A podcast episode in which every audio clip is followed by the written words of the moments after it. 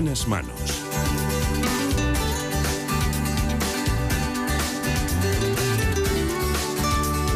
El programa de salud de Onda Cero. Dirige y presenta el doctor Bartolomé Beltrán.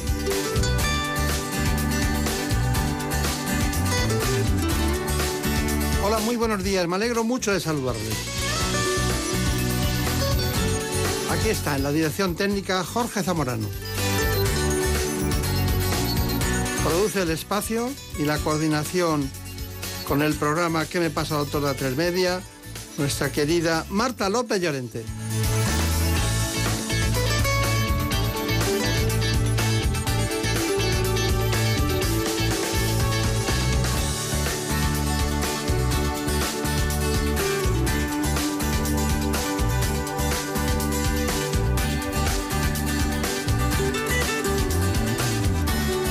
Empezamos el programa hoy con el aneurisma cerebral.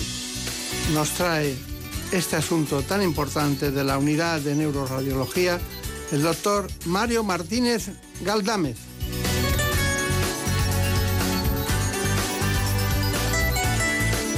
Trabaja en la Clínica La Luz de Madrid.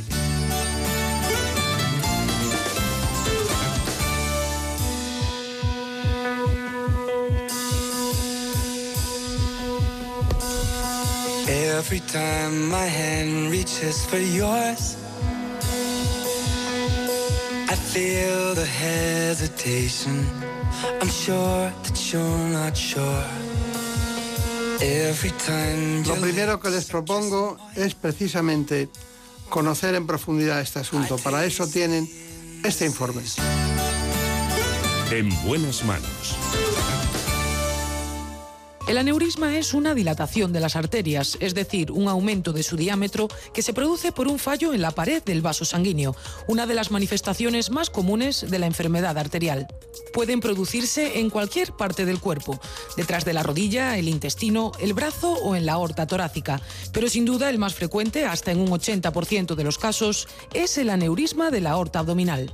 El problema es que normalmente no produce síntomas, por lo que suele diagnosticarse de manera casual al realizar pruebas médicas por otros motivos. Su origen podría ser genético y además tener la presión arterial alta o el colesterol elevado, entre otros factores, aumentan el riesgo de que el aneurisma se rompa. También se sabe que afecta más a mayores de 65 años, a hombres y a personas fumadoras. Y aunque en la actualidad el tratamiento de referencia se lleva a cabo por abordaje endovascular, en algunos casos las características del paciente solo permiten realizar la tradicional cirugía por vía abierta. Esta enfermedad también, esta patología, para decirlo mejor, es eh, muy silenciosa y a veces ocurre lo peor en el momento más inesperado, pero también a veces de una manera casual, en un diagnóstico ecográfico, en un diagnóstico por imagen, se puede apreciar que hay una dilatación y entonces dice, bueno, puede ser un aneurisma, ¿no? Y entonces cuando se puede planificar. Doctor Pablo Gallo. Sí, efectivamente es así. Ahora se diagnostica mucho más que antes porque hay muchas más técnicas de imagen. Antes se diagnosticaban cuando se rompían y era siempre el tratamiento urgente. Eh, cuando un familiar tiene un aneurisma, es muy probable que los que le siguen después puedan tener un aneurisma. Sí, la herencia es un factor de riesgo, pero también hay otros eh, asociados que hay que tener en cuenta, como son sobre todo el tabaco, la tensión, el eh, colesterol, la diabetes, el estrés, todos los factores al final que contribuyen a la, arteriosclerosis son los que eh, influyen también en esta patología, que no es más que una degeneración de la, de la pared arterial. Y la enfermedad pulmonar obstructiva crónica también, ¿no? También, también se asocia, efectivamente también hay asociación en, en ambas patologías. Está bien. Bueno, es un tema apasionante. Ahora nos contará usted lo de las dimensiones, porque ustedes calculan en una dimensión u otra del calibre vascular Eso y es. toman decisiones muy, muy importantes. Bueno, pues nada, Linda Hermida, ha sido la que nos ha traído este programa, que hemos tenido que ir haciendo lentamente y dilatándolo en el tiempo, ¿no? Eso es, eso es.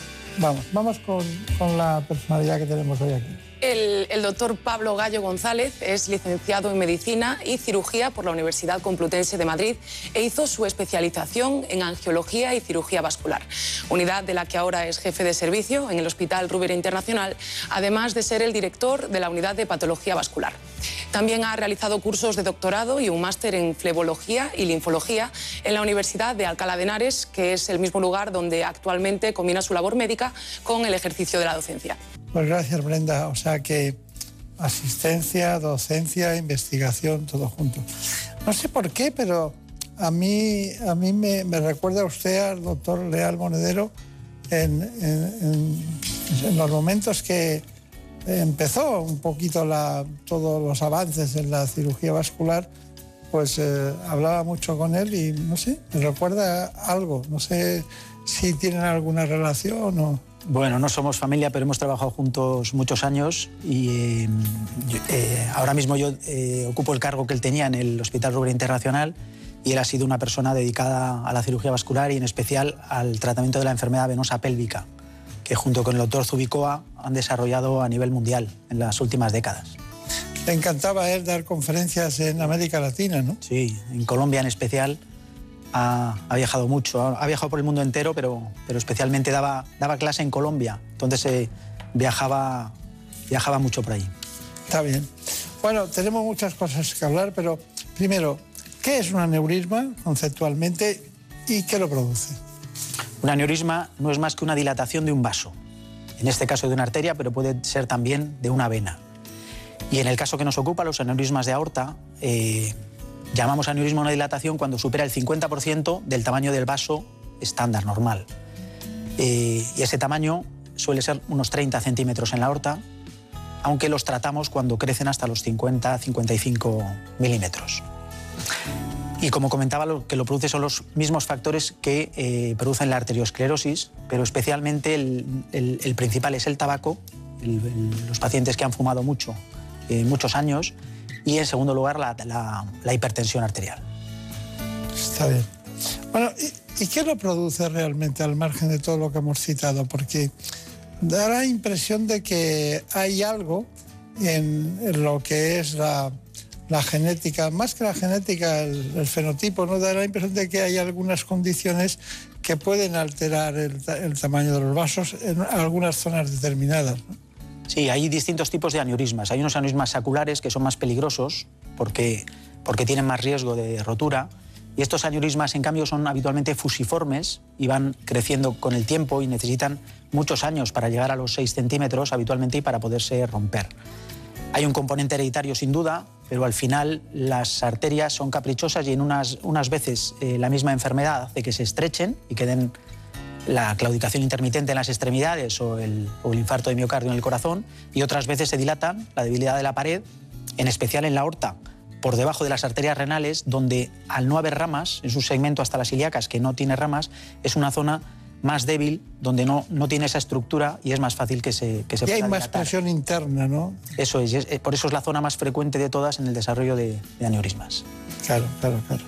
Eh, ¿Y por qué es necesario tratarles y en qué momento? Por eso, eh, porque se pueden romper, será el peligro. Antes, eh, ahora es mucho más raro ver un aneurisma de aorta roto, porque casi todo paciente, pues por una cuestión, por la vesícula, por la próstata, por el eh, caso de las mujeres, por las revisiones ginecológicas, se diagnostican. En radiología, al hacer las pruebas, se diagnostican y ya se controlan y se siguen. Pero antes, claro, como desgraciadamente no hay síntomas, a veces tienen síntomas, comprimen y pueden dar dolor lumbar, pero la mayoría de las veces son totalmente asintomáticos, pues al llegar a un tamaño eh, aumenta el riesgo de, rotura. Y eh, entonces está, está estudiado y a partir de los 55 milímetros es cuando la balanza nos dice que, es, que, hay, que, hay que tratarlos.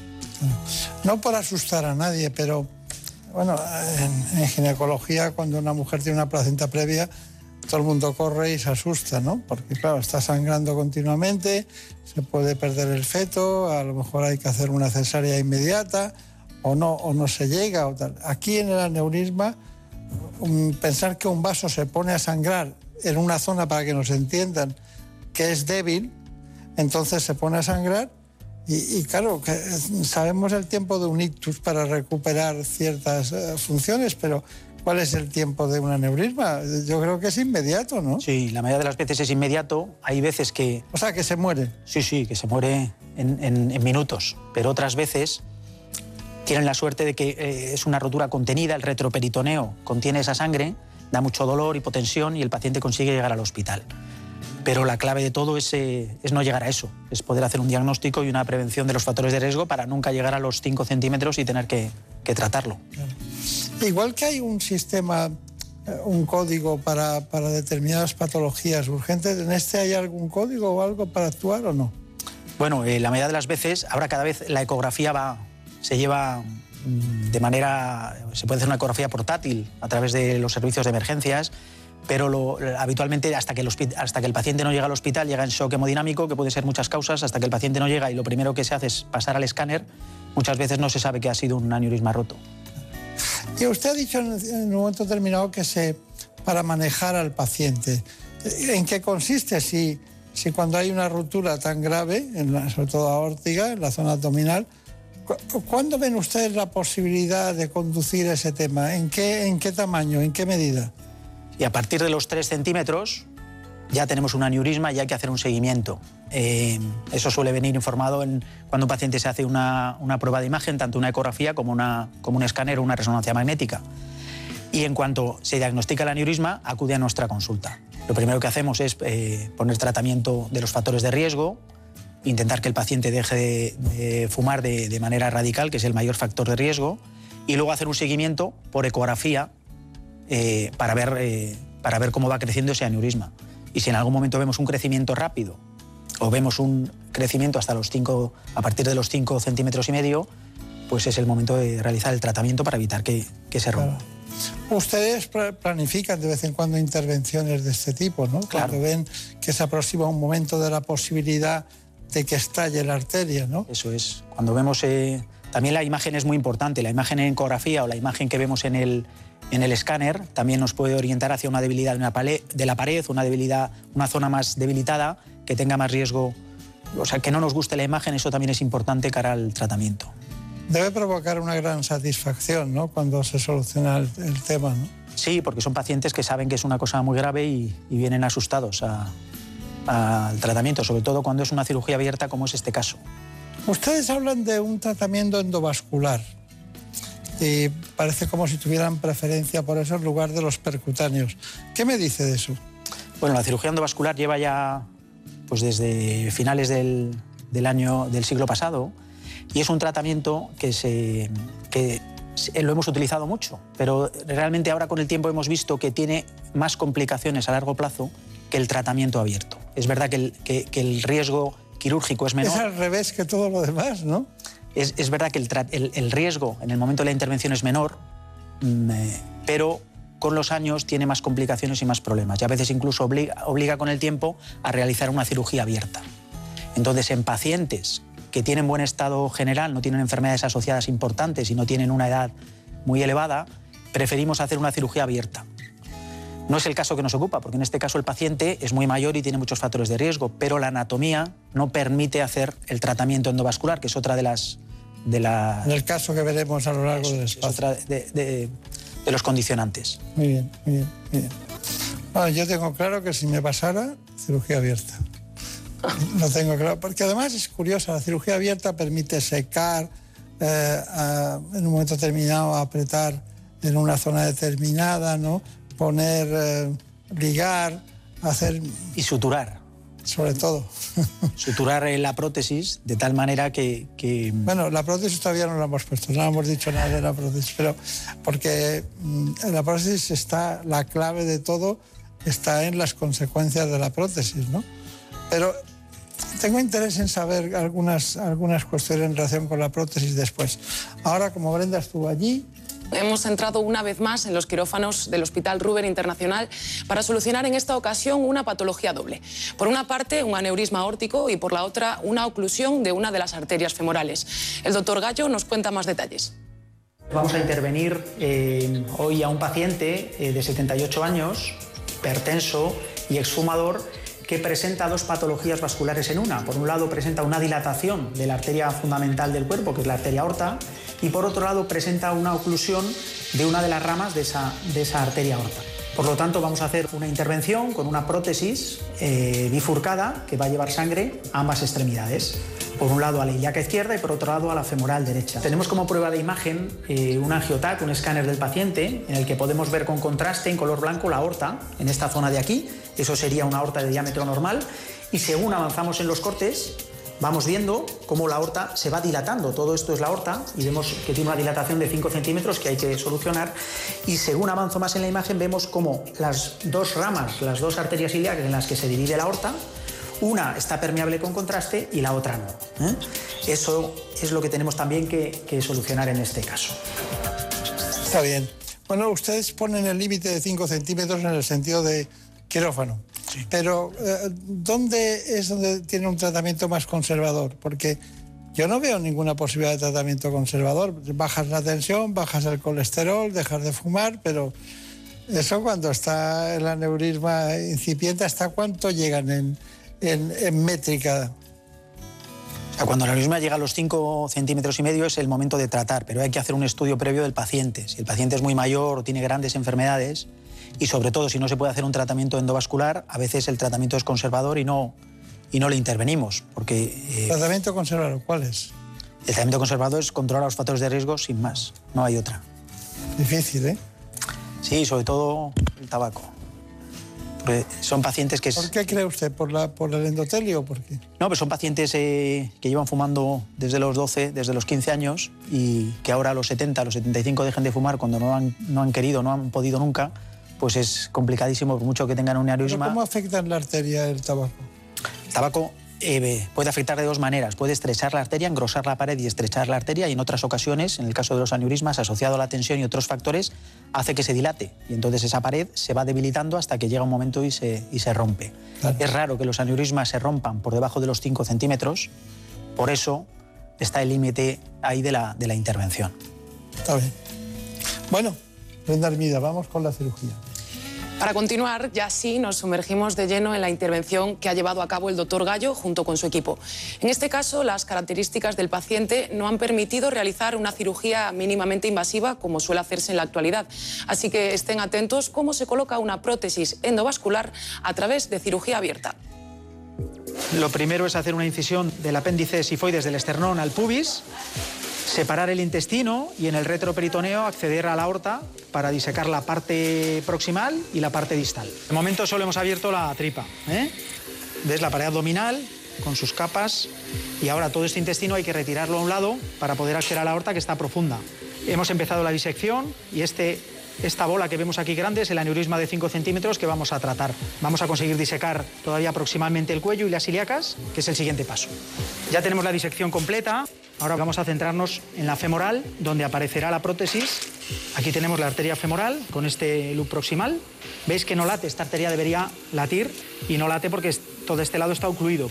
Ahora vamos a tonelizar, que consiste en encontrar un camino que vaya desde la aorta hasta la femoral, parecido al que hace la propia arteria que no funciona, por el cual pasaremos ese tubo que va a llevar sangre a la femoral. Este es el clamp con el que vamos a pinzar la aorta para que no pase la sangre. Con otro clamp pinzamos la ilíaca y ahora ya abrimos la aorta.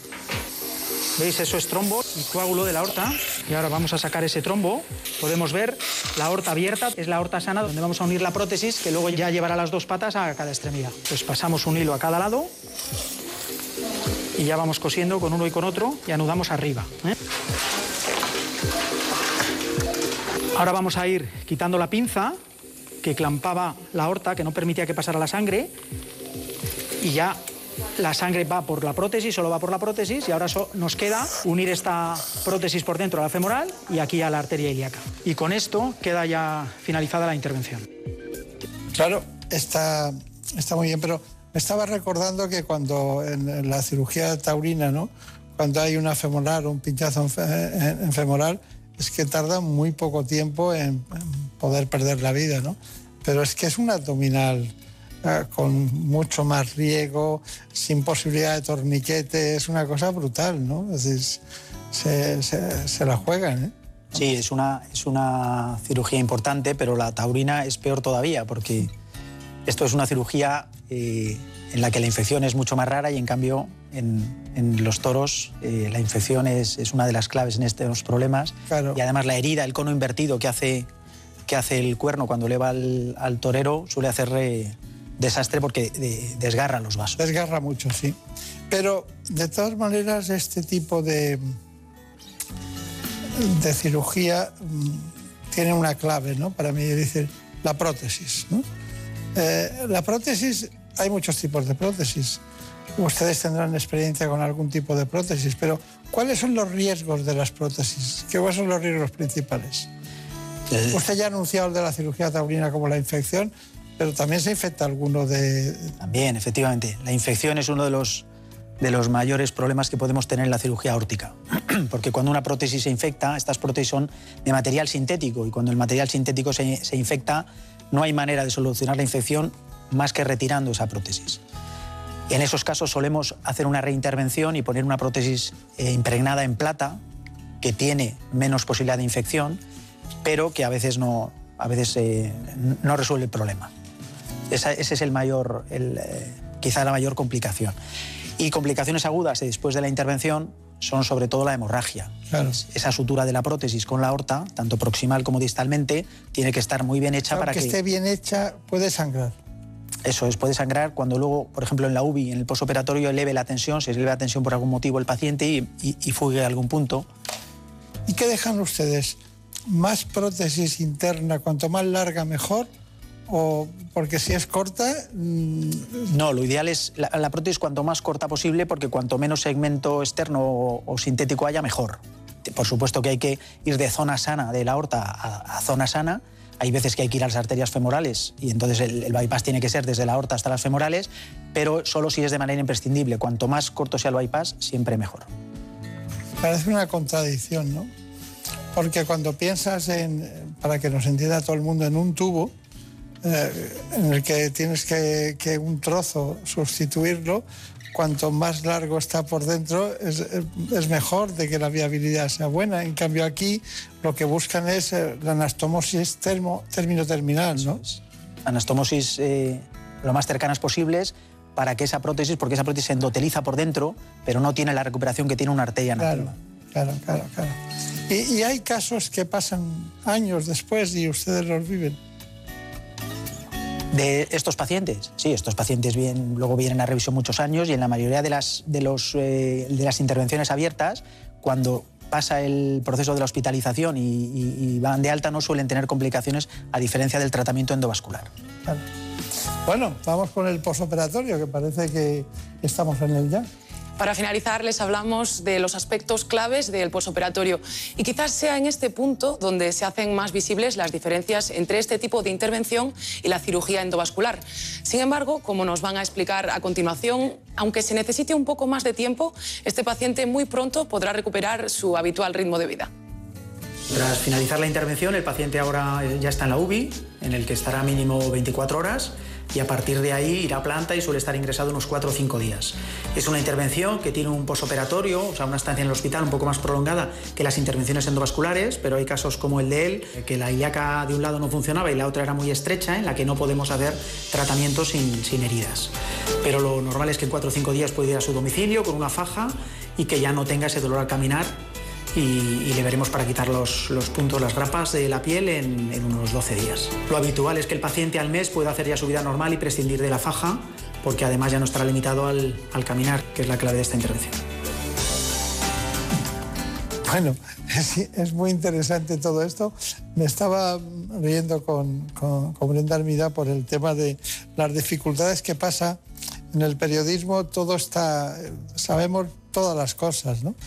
pero en medicina es muy complicado, es, absolutamente complicado. Y ellos eh, o ellas van aprendiendo todas las técnicas y todo es posible. Pero bueno, volvemos a nuestro aneurisma abdominal, que ustedes deben estar en unos 50 al año, al año, de, de este tipo de intervenciones, que son 50 vidas que salvan, porque es muy complicado y muy difícil.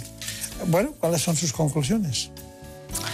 Bueno, como conclusiones en, este tipo de patología, eh, creo que es básico, bueno, como, todo como en todo en la vida, la prevención, la prevención de los factores de riesgo para evitar tener que llegar a tratar un aneurisma de aorta. Eso sería lo ideal desde el punto de vista médico. En caso de tener un paciente que ya tiene un aneurisma, además de tratar los factores de riesgo, si llega al tamaño adecuado hay que hacer un estudio por imagen y un estudio del propio paciente de sus factores de riesgo, del riesgo cardiológico, del riesgo renal, del riesgo pulmonar, para saber el estado de ese paciente y decidir qué tipo de intervención realizar. Si realizar una cirugía abierta, que es ideal en pacientes jóvenes sin factores de riesgo, cuando, eh, cuando no tienen abdomen hostil y además eh, el tratamiento endovascular, por ejemplo, está contraindicado por la, por la anatomía, o el tratamiento endovascular ideal para los pacientes con pluripatologías y con mucha edad. Eh, pero para el tratamiento de una o de otra manera es clave tener un equipo multidisciplinar donde la, tanto el, el, equipo de anestesia es clave y el posoperatorio en NUBI también. No es solo el momento de operar, sino todo el equipo y todo el, todo el conjunto de, de profesionales que llevan, que llevan a cabo la, la intervención.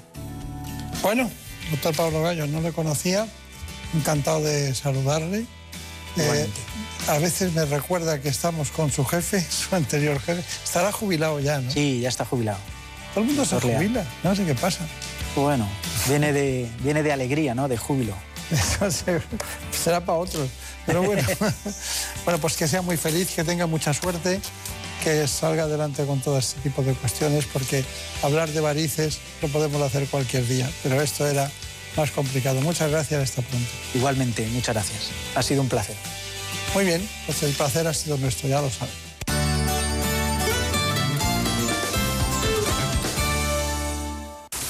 Es lógico. Murprotec, empresa líder en la eliminación definitiva de las humedades, patrocina la salud en nuestros hogares. Un día descubres que tienes humedades en techos, paredes, están por todas partes. ¿Qué puedes hacer? Llama a Murprotec. Llama al 930 1130 o entra en murprotec.es. Si con las humedades te las tienes que ver, ¿qué puedes hacer? Llama a Murprotec. 930 1130. Murprotec. Cuidando tu hogar, cuidamos de ti. Da gusto levantarse los fines de semana. Buenos días. Buenos días, de luz y de color. Jaime Cantizano sabe transmitir su sonrisa y optimismo. De calidad de vida sabe mucho Fernando Eiras. De aquí solo podéis ir para arriba, y a ver qué me hacéis con el resto del programa. Os lo he dejado. Yo siempre tengo cuerpo de fin de semana. ¿eh? Me encanta que lo recuerdes porque me hace sentir tan culpable. Rubén me dijo que yo no soy buena influencia para ti. Eh, totalmente de acuerdo. Contágiate. Por fin no es lunes. Tu cita con Jaime Cantizano. Los fines de semana desde las 8 de la mañana y en cualquier momento en la web y en la app de Onda Cero. Te mereces esta radio. Onda Cero, tu radio. ¿Sabías que en los años 90 ya existía la radio a la carta? Onda Cero fue precursora del podcast. Ofrecía a los oyentes la posibilidad de poder volver a escuchar cualquier hora de la programación. Desde el servicio de atención al oyente se enviaban grabaciones en cinta cassette previa petición con un coste de mil pesetas por cinta. Esta y otras anécdotas se pueden escuchar en la sección de más de uno, Historias de la Radio. Si no escuchaste el programa o quieres volver a escuchar cualquier sección a la carta, entra en la web y en la app de Onda Cero. No te pierdas nada. Onda Cero, tu radio. Como el perro y el gato. Es lo que tiene ir al veterinario, que vean lo que le pasa, pero el veterinario ha valorado que esa tos requiere un tratamiento con corticoides y el animal está mejorando. Los gatos que viven en un recinto cerrado y que no salen al exterior, evidentemente en algún momento Tienen la curiosidad. tienen el interés, esa curiosidad. Y si ven una puerta abierta y dicen, "Pues venga, a ver qué hay ahí al fondo, pues tiran. Aquí está, como el perro y el gato, para pasar ese buen rato. Todo sobre las mascotas con Carlos Rodríguez. Como el perro y el gato. Sábados a las 3, domingos a las 2 y media de la tarde y siempre que quieras en la app y en la web de Onda Cero. Patrocinado por Menforsan, los especialistas en cuidados, higiene y cosmética natural para las mascotas. Te mereces esta radio. Onda Cero, tu radio. El campo, la ganadería, el mar, la naturaleza y el mundo rural en Onda Agraria. Hablaremos de campo, hablaremos de agricultura, de ganadería, de agroindustria y de alimentación. Soledad, muy buenos días. Muy buenos Bueno, días, pues llegamos a la sección que dedicamos a la ganadería y una vez más el protagonista va a ser el lobo, pero no por los sí mismo. mercados, los alimentos, la cesta de la compra. Las cooperativas son muy importantes también desde el punto de vista social, de asentamiento de la población en el territorio. Y esa Pero cuando el precio se dispara, se retrae también el consumo y por tanto no es bueno bueno para los Onda Agraria, con Pablo Rodríguez Pinilla y Soledad de Juan. Sábados y domingos a las 6 de la mañana y cuando quieras en la app y en la web de Onda Cero. Te mereces esta radio. Onda Cero, tu radio. Los sábados y domingos, toda la información en Noticias Fin de Semana. Según los datos que están ofreciendo las autonomías que confirman hoy que este seguimos en Estados Unidos para contarles que se ha aprobado ya la aplicación. Porque la actualidad no se detiene. La Guardia Civil ha echado el guante a la mujer que presuntamente provocó el incendio del Aún así hay noticias que nos satisface dar. La de que hay una provincia. Esto es lo que está pasando ahí fuera. Noticias Fin de Semana con Juan Diego Guerrero. Sábados y domingos a las 7 de la mañana y a las 2 de la tarde. Y siempre que quieras, en la app y en la web de Onda Cero. Te mereces esta radio. Onda Cero, tu radio. Radio Estadio, pasión por el deporte. ¡Empieza Admiramos a nuestros deportistas. En natación también nos hemos llevado otra medalla para atletismo. María. Mañana productiva en los europeos de motociclismo. Gran Premio de Austria mañana. Somos testigos de sus victorias. Está Rafa Nadal sacando por la historia. Radio Estadio, Edu García. Con el compromiso de ser para ti el orgullo del deporte. Te mereces esta radio. Onda Cero, tu radio. De cero al infinito. Un programa interesante y ameno sobre ciencia y actualidad. Algunos ya nos llaman el programa de las preguntas y les confieso que a nosotros nos gusta así porque eso es lo que hacemos. Somos curiosos y nos preguntamos todo. Todas las respuestas a las 4 de la madrugada del viernes al sábado. Y siempre que quieras, en la web y en la app de Onda Cero. Con Paco de León. Te mereces esta radio. Onda Cero, tu radio. En buenas manos.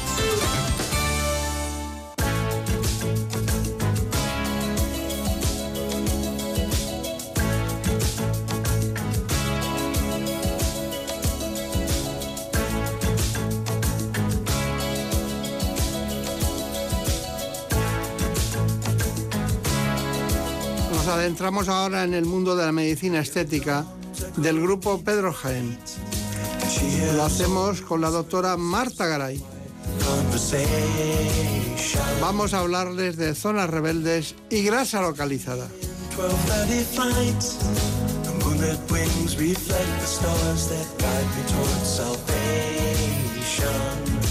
Como siempre, es para nosotros muy ilustrativo el que conozcan en profundidad este asunto. Vamos a dar los datos básicos de este problema. En buenas manos. El programa de salud de Onda Cero. En ocasiones, nuestro cuerpo acumula más grasa en unas zonas del cuerpo que en otras.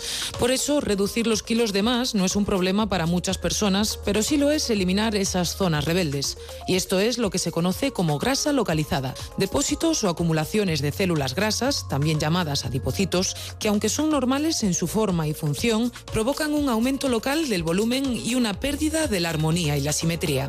Se caracterizan por ser resistentes a las dietas rigurosas y a los programas de actividad física y por no depender del grado de obesidad, ya que también pueden presentarse en personas delgadas. Las zonas más habituales, el abdomen, las caderas, los glúteos, los muslos o la espalda. Y en cuanto a las causas, además de la edad, este trastorno tiene un gran componente genético y hormonal, además de verse condicionado por los hábitos de vida.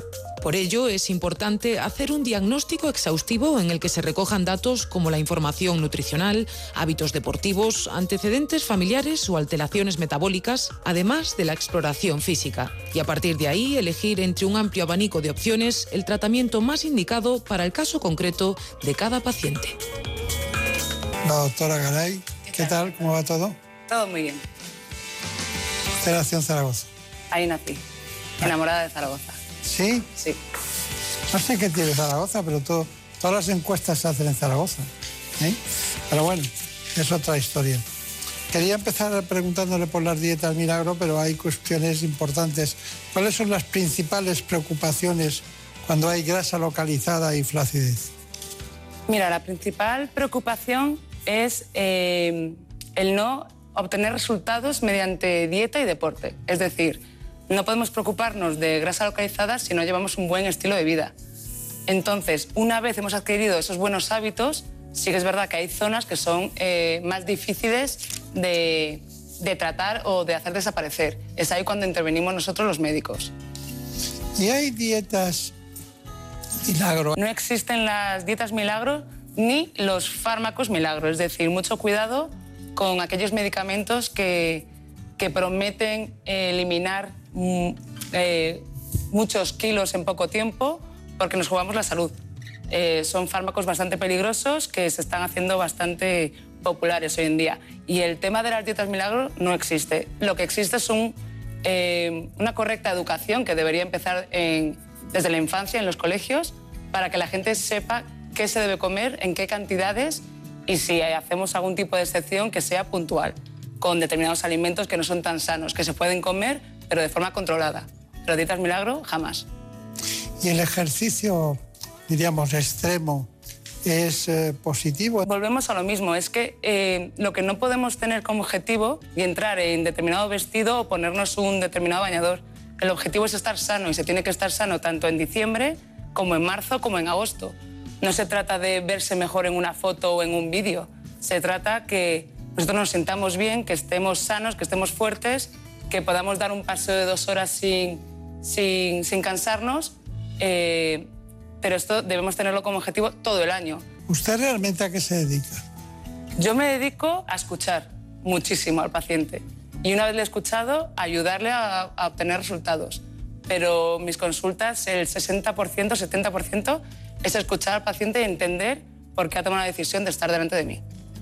Y, y dentro de ese grupo de preocupaciones, ¿qué es lo último que ha visto usted esta semana? ¿Qué, qué pacientes ha visto así que le han llamado la atención? Pues hoy mismo, por, eh, esta- hoy estaba pensando justo cuando me he levantado por la mañana en unos pacientes que estoy viendo muy a menudo últimamente, que son pacientes que se han sometido a, a cirugías, por ejemplo, una liposucción, eh, no ha buscado al mejor profesional, por así decirlo, y, y una vez pasado el tiempo de recuperación presentan bastantes asimetrías.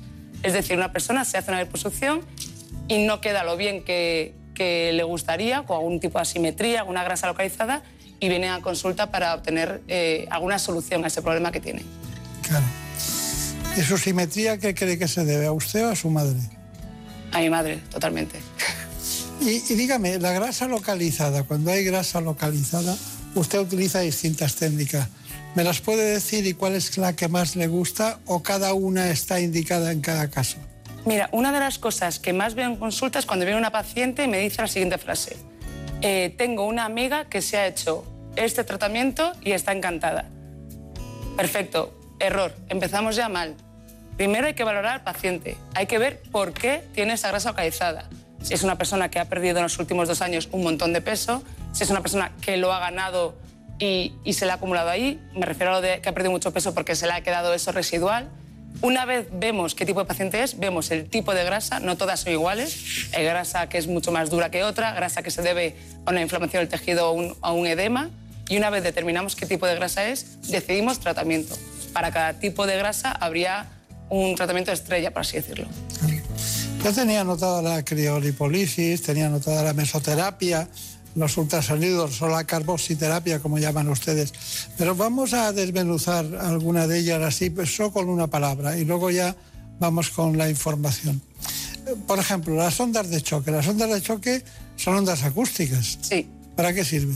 Las ondas de choque es un tratamiento eh, que va muy bien en aquellas personas cuya grasa localizada se ha fibrosado, es decir, es una grasa dura que no podemos tratar mediante ningún otro tipo de tratamiento. Entonces, son- es un tratamiento que ronda en torno a cuatro o ocho sesiones las necesarias, es indoloro, no hay ningún tipo de, de herida ni incisión en la piel, por lo cual el paciente no tiene que hacer ningún parón en su, en su rutina y, y da resultados bastantes, bastantes buenos. Y la criolipolisis, que en realidad es una técnica que no es quirúrgica, ¿en qué consiste? La criolipólisis es un tratamiento que consiste en la eliminación de la grasa de forma permanente. Es lo que se llama hoy en día un poco entre, entre nosotros los médicos la lipos- liposucción sin cirugía.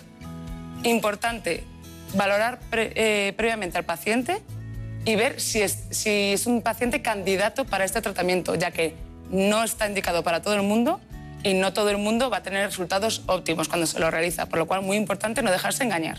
Y es indolora. totalmente indolora, la persona puede terminar el tratamiento, irse a cenar o irse a dar un paseo, incluso hacer deporte y ningún tipo de, de- de daño en la piel ni, ni tratamientos post-tratamiento, o sea, ningún tipo de preocupación, por así decirlo. que lo- luego lo veremos todo en profundidad, pero en principio, y el tratamiento, este tratamiento de mesoterapia es un tratamiento inyectado. Es inyectado, correcto. Eh, su única, único problema, podríamos decir, sería a lo mejor la posible aparición de hematomas, pero sí que es un, no suele ser lo normal y es un tratamiento muy cómodo, se realiza en consulta de forma eh, prácticamente instantánea, es muy rápido. Únicas eh, consecuencias que es un tratamiento un poco doloroso por las inyecciones. Porque pero tiene infiltraciones. Tiene ¿no? infiltraciones y puede doler un poco, pero los pacientes suelen estar encantados. Bueno, pues hoy usted ya lo ha visto. eh, hemos tenido la gran posibilidad de que visitara su centro. eh, Brenda Hermida y ha estado pendiente de todos estos aspectos que venimos haciendo. ¿Nos puedes contar, Brenda, quién es exactamente la doctora Marta Garay? Pues sí, como ven, hoy nos acompaña la doctora Garay, que posee doble titulación universitaria. Por una parte, es graduada en Medicina y Cirugía por la Universidad Alfonso X y por otra, en Nutrición Humana Dietética por la Universidad Autónoma de Madrid. Además, es máster en Medicina Estética y Antienvejecimiento y sigue en continua formación a través de numerosos congresos nacionales e internacionales. Especialista en Medicina Estética, Facial y Corporal, desarrolla su actividad en el Grupo Dermatológico Pedro Jaén, donde trabaja con las últimas tecnologías y la combinación de múltiples tratamientos para obtener los mejores resultados. Bueno, Una maravilla, ¿eh? obtiene los mejores resultados. Se intenta, pero sí, la verdad que nos- nuestros resultados son bastante buenos. Y cuando hay una flacidez de tipo corporal después de una gran pérdida de peso, ¿cómo lo soluciona? Eh, mira, yo siempre explico a los pacientes que somos como un pastel, es decir, eh, somos tres capas. Primero estaría la piel, luego tendríamos la grasa y a continuación el músculo. Eh, el error es intentar trabajar, por ejemplo, la flacidez corporal enfocándonos solamente en la capa de la piel. Si, por ejemplo, un caso, si la persona no tiene buen tono muscular, por mucho que trabajemos esa piel con radiofrecuencia o inductores de colágeno, no vamos a tener resultados buenos. Por lo cual, eh, a la hora de tratar la flacidez corporal, hay que ver al paciente como un todo y tratar esas tres capas, por así decirlo. Eso no es fácil, ¿eh? No es fácil, pero sí Porque aquí se- buscamos algo que soluciona todo y usted está intentando de- desbrozar las tres partes que componen un todo, ¿no? Que es diferente, ¿no? Es que el tratamiento ideal no, no existe. O sea, no existe un tratamiento que digamos, yo me hago estas 10 sesiones de lo que sea, sigo comiendo mal, sigo sin hacer deporte, no me preocupo de ningún otro aspecto y obtengo resultados, sino eh, el enfoque que hay que darle es salud. Para- es que es la mejor palabra para definirlo.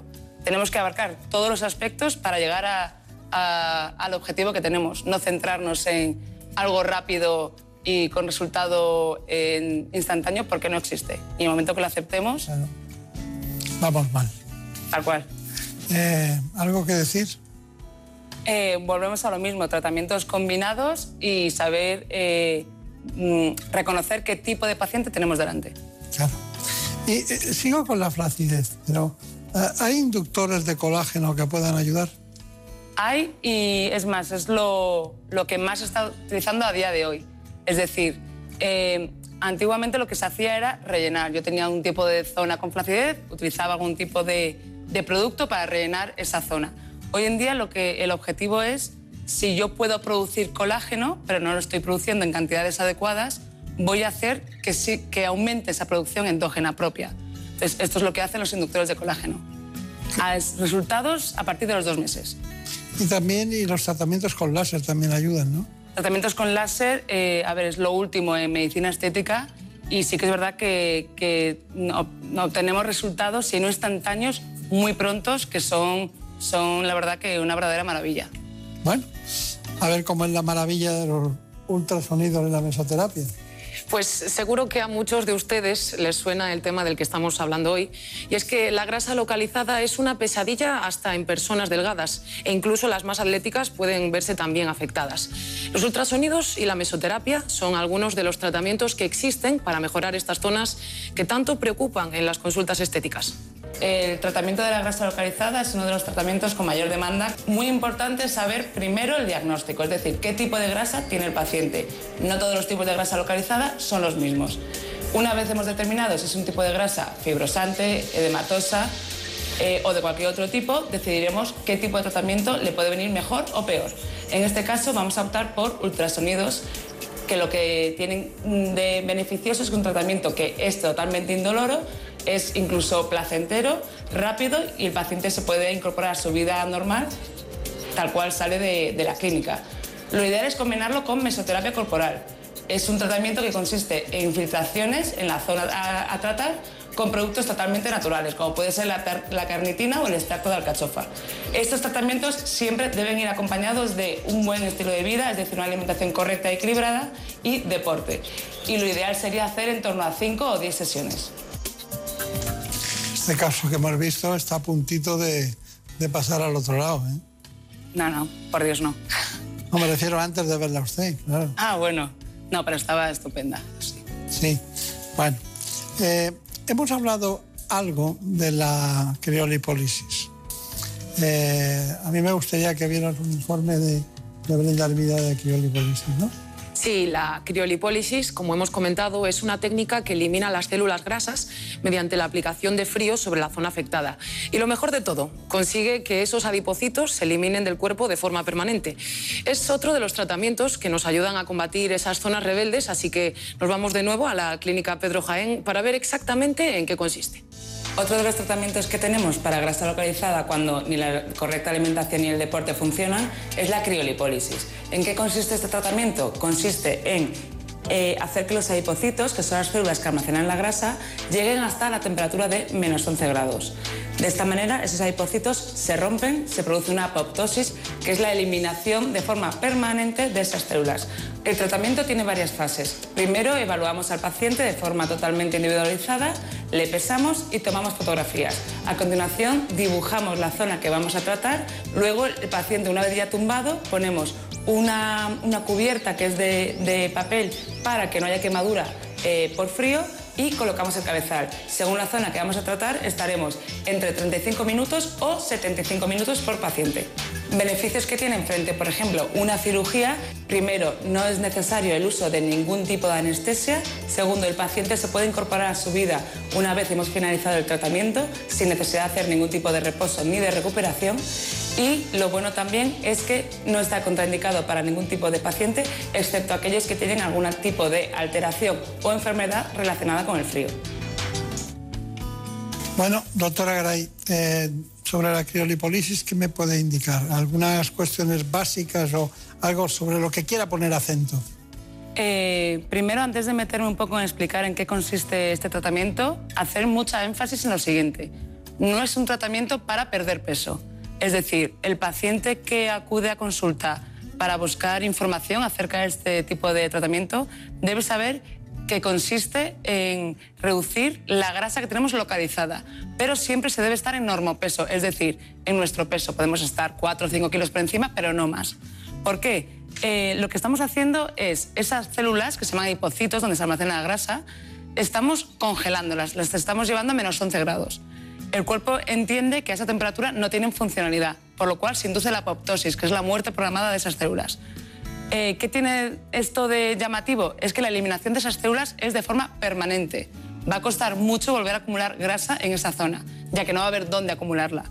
Eh, pero, insisto, es un tratamiento para tratar esas zonas rebeldes. Es decir, yo me alimento bien, yo hago deporte, pero no consigo quitarme, por ejemplo, la grasa que se me acumula eh, en el abdomen bajo o en los flancos. Entonces, sí sería una buena opción. Nunca antes verlo como un tratamiento de yo voy a consulta, me hago X ciclos, pero sigo alimentándome mal y sigo sin, sin hacer ningún tipo de, de, actividad física. Entonces ahí no es el tratamiento indicado. Claro. ¿Y las, eh, hay alguna contraindicación? Eh, contraindicación, bueno, eh, obviamente como siempre, ni embarazadas ni mujeres en periodo de lactancia. Y muy importante es recalcar que tampoco se puede hacer en aquellas personas que tienen algún tipo de patología relacionada con el frío. Es decir, la más conocida urticaria por el frío, jamás se debe hacer este tipo de tratamiento, ya que aunque tenemos eh, métodos de protección de la piel, sí que es verdad que la zona se queda a menos 11 grados, es decir, congelada. y, puede tener eh, lesiones importantes en el paciente, por lo cual jamás eh, utilizarlo en ese tipo de pacientes. Y la protesta, la protesta o la inquietud o las razones eh, negativas por las que acuden los pacientes después de la, concretamente de la criolipólisis.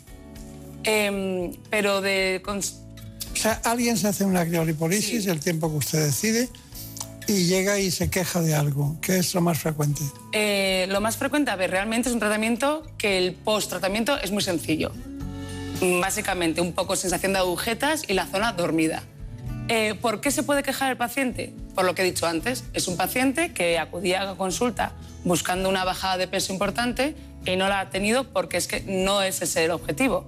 Es decir, es una paciente a la cual siempre se le toma fotografía antes, se la pesa antes y si después de tres meses, que es cuando se hace la evaluación final, esa paciente no ha llevado unos buenos hábitos de vida y ha cogido peso, eh, obviamente nos hemos equivocado a la hora de, indicar este tratamiento. Está bien.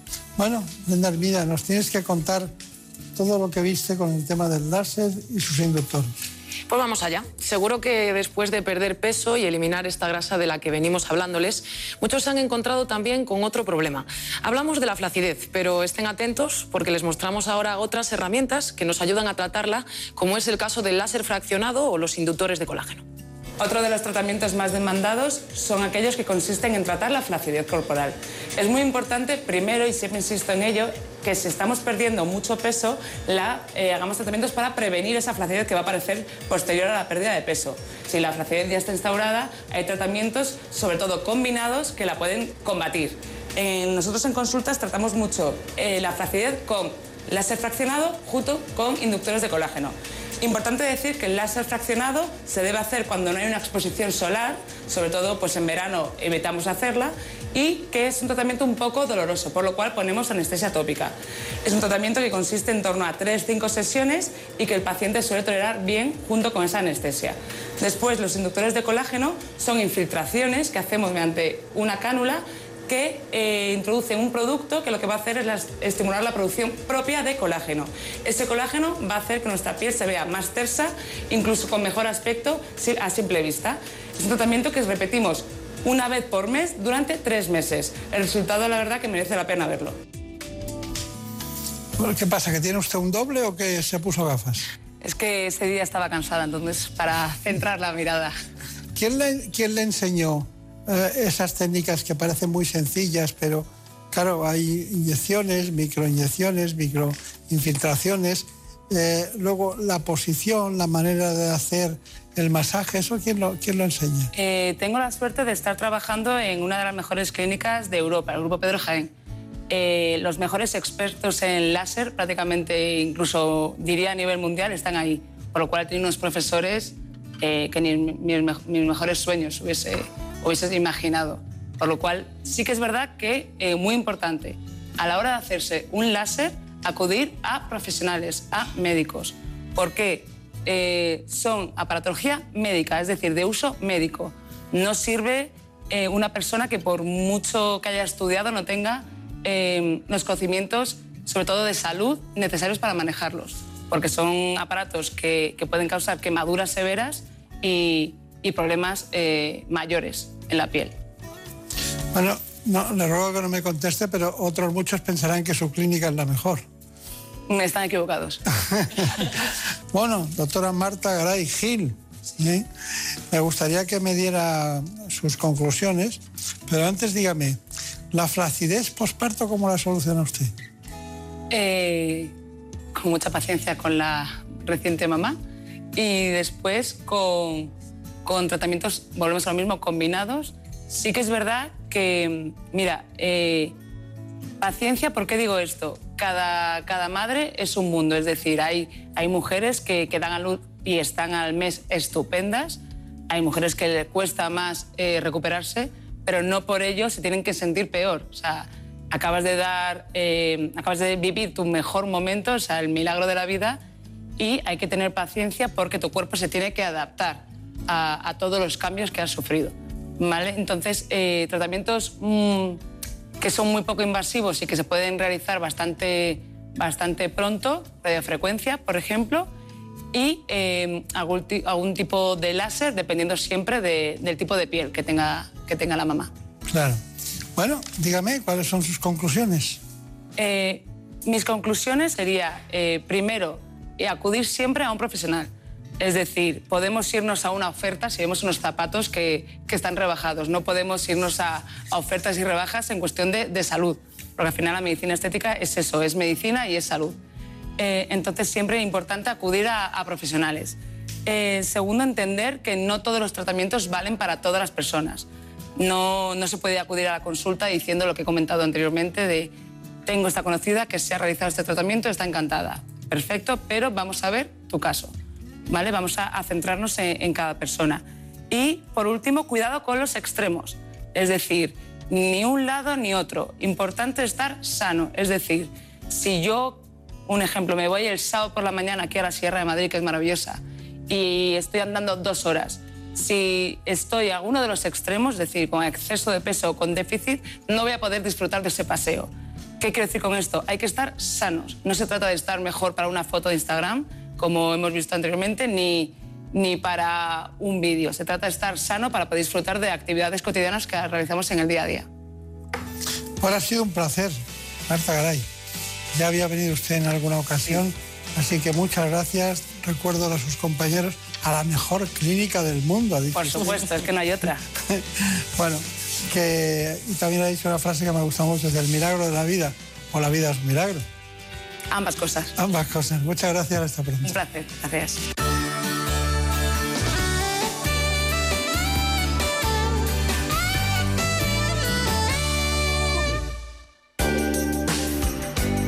Nikita,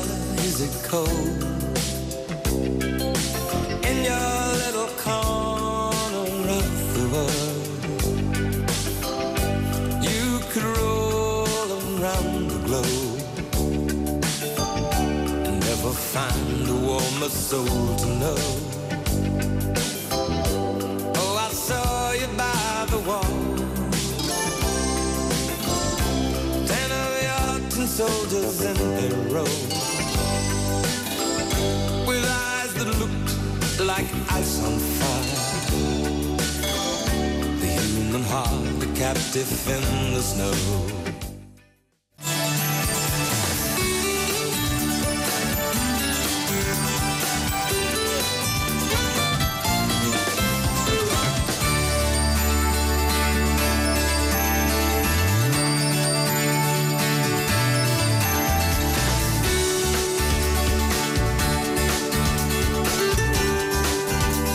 buenas manos.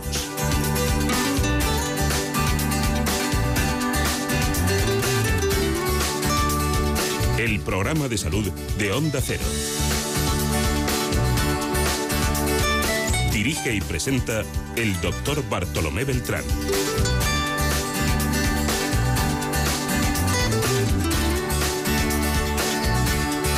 Ya está aquí con nosotros la doctora Ana Molina.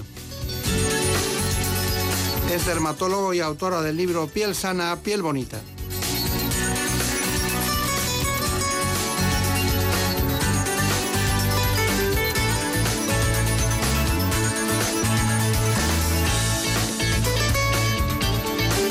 Aparte de sus consejos, vamos a conocer en profundidad este asunto, el cáncer de piel.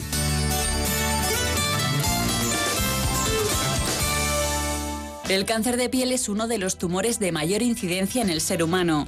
Cada año se realizan en España alrededor de 4.000 nuevos diagnósticos de melanoma y más de 74.000 de cáncer cutáneo no melanoma.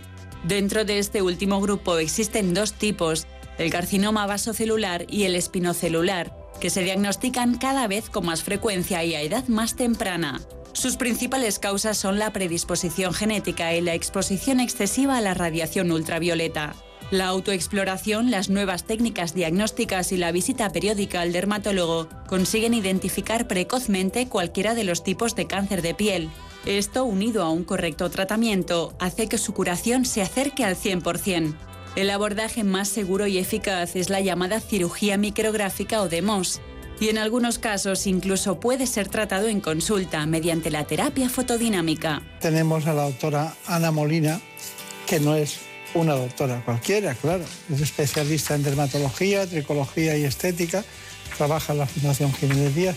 Y un día apareció en, en nuestro despacho, pues, cuando nos reunimos, este libro, Piel sana, piel bonita. Bueno, yo no sé si el concepto de bonita es muy científico, pero lo cierto es que la piel tiene que estar bonita, si no eh, no- nos provoca rechazos de los demás o incluso el desprecio de uno mismo, la pérdida de autoestima, muchísimas cuestiones que hay que tener en cuenta. La doctora Ana Molina. La doctora Ana Molina es una entusiasta, una gran entusiasta de todo. Así que muy buenos días. Un placer estar aquí, lo mismo digo.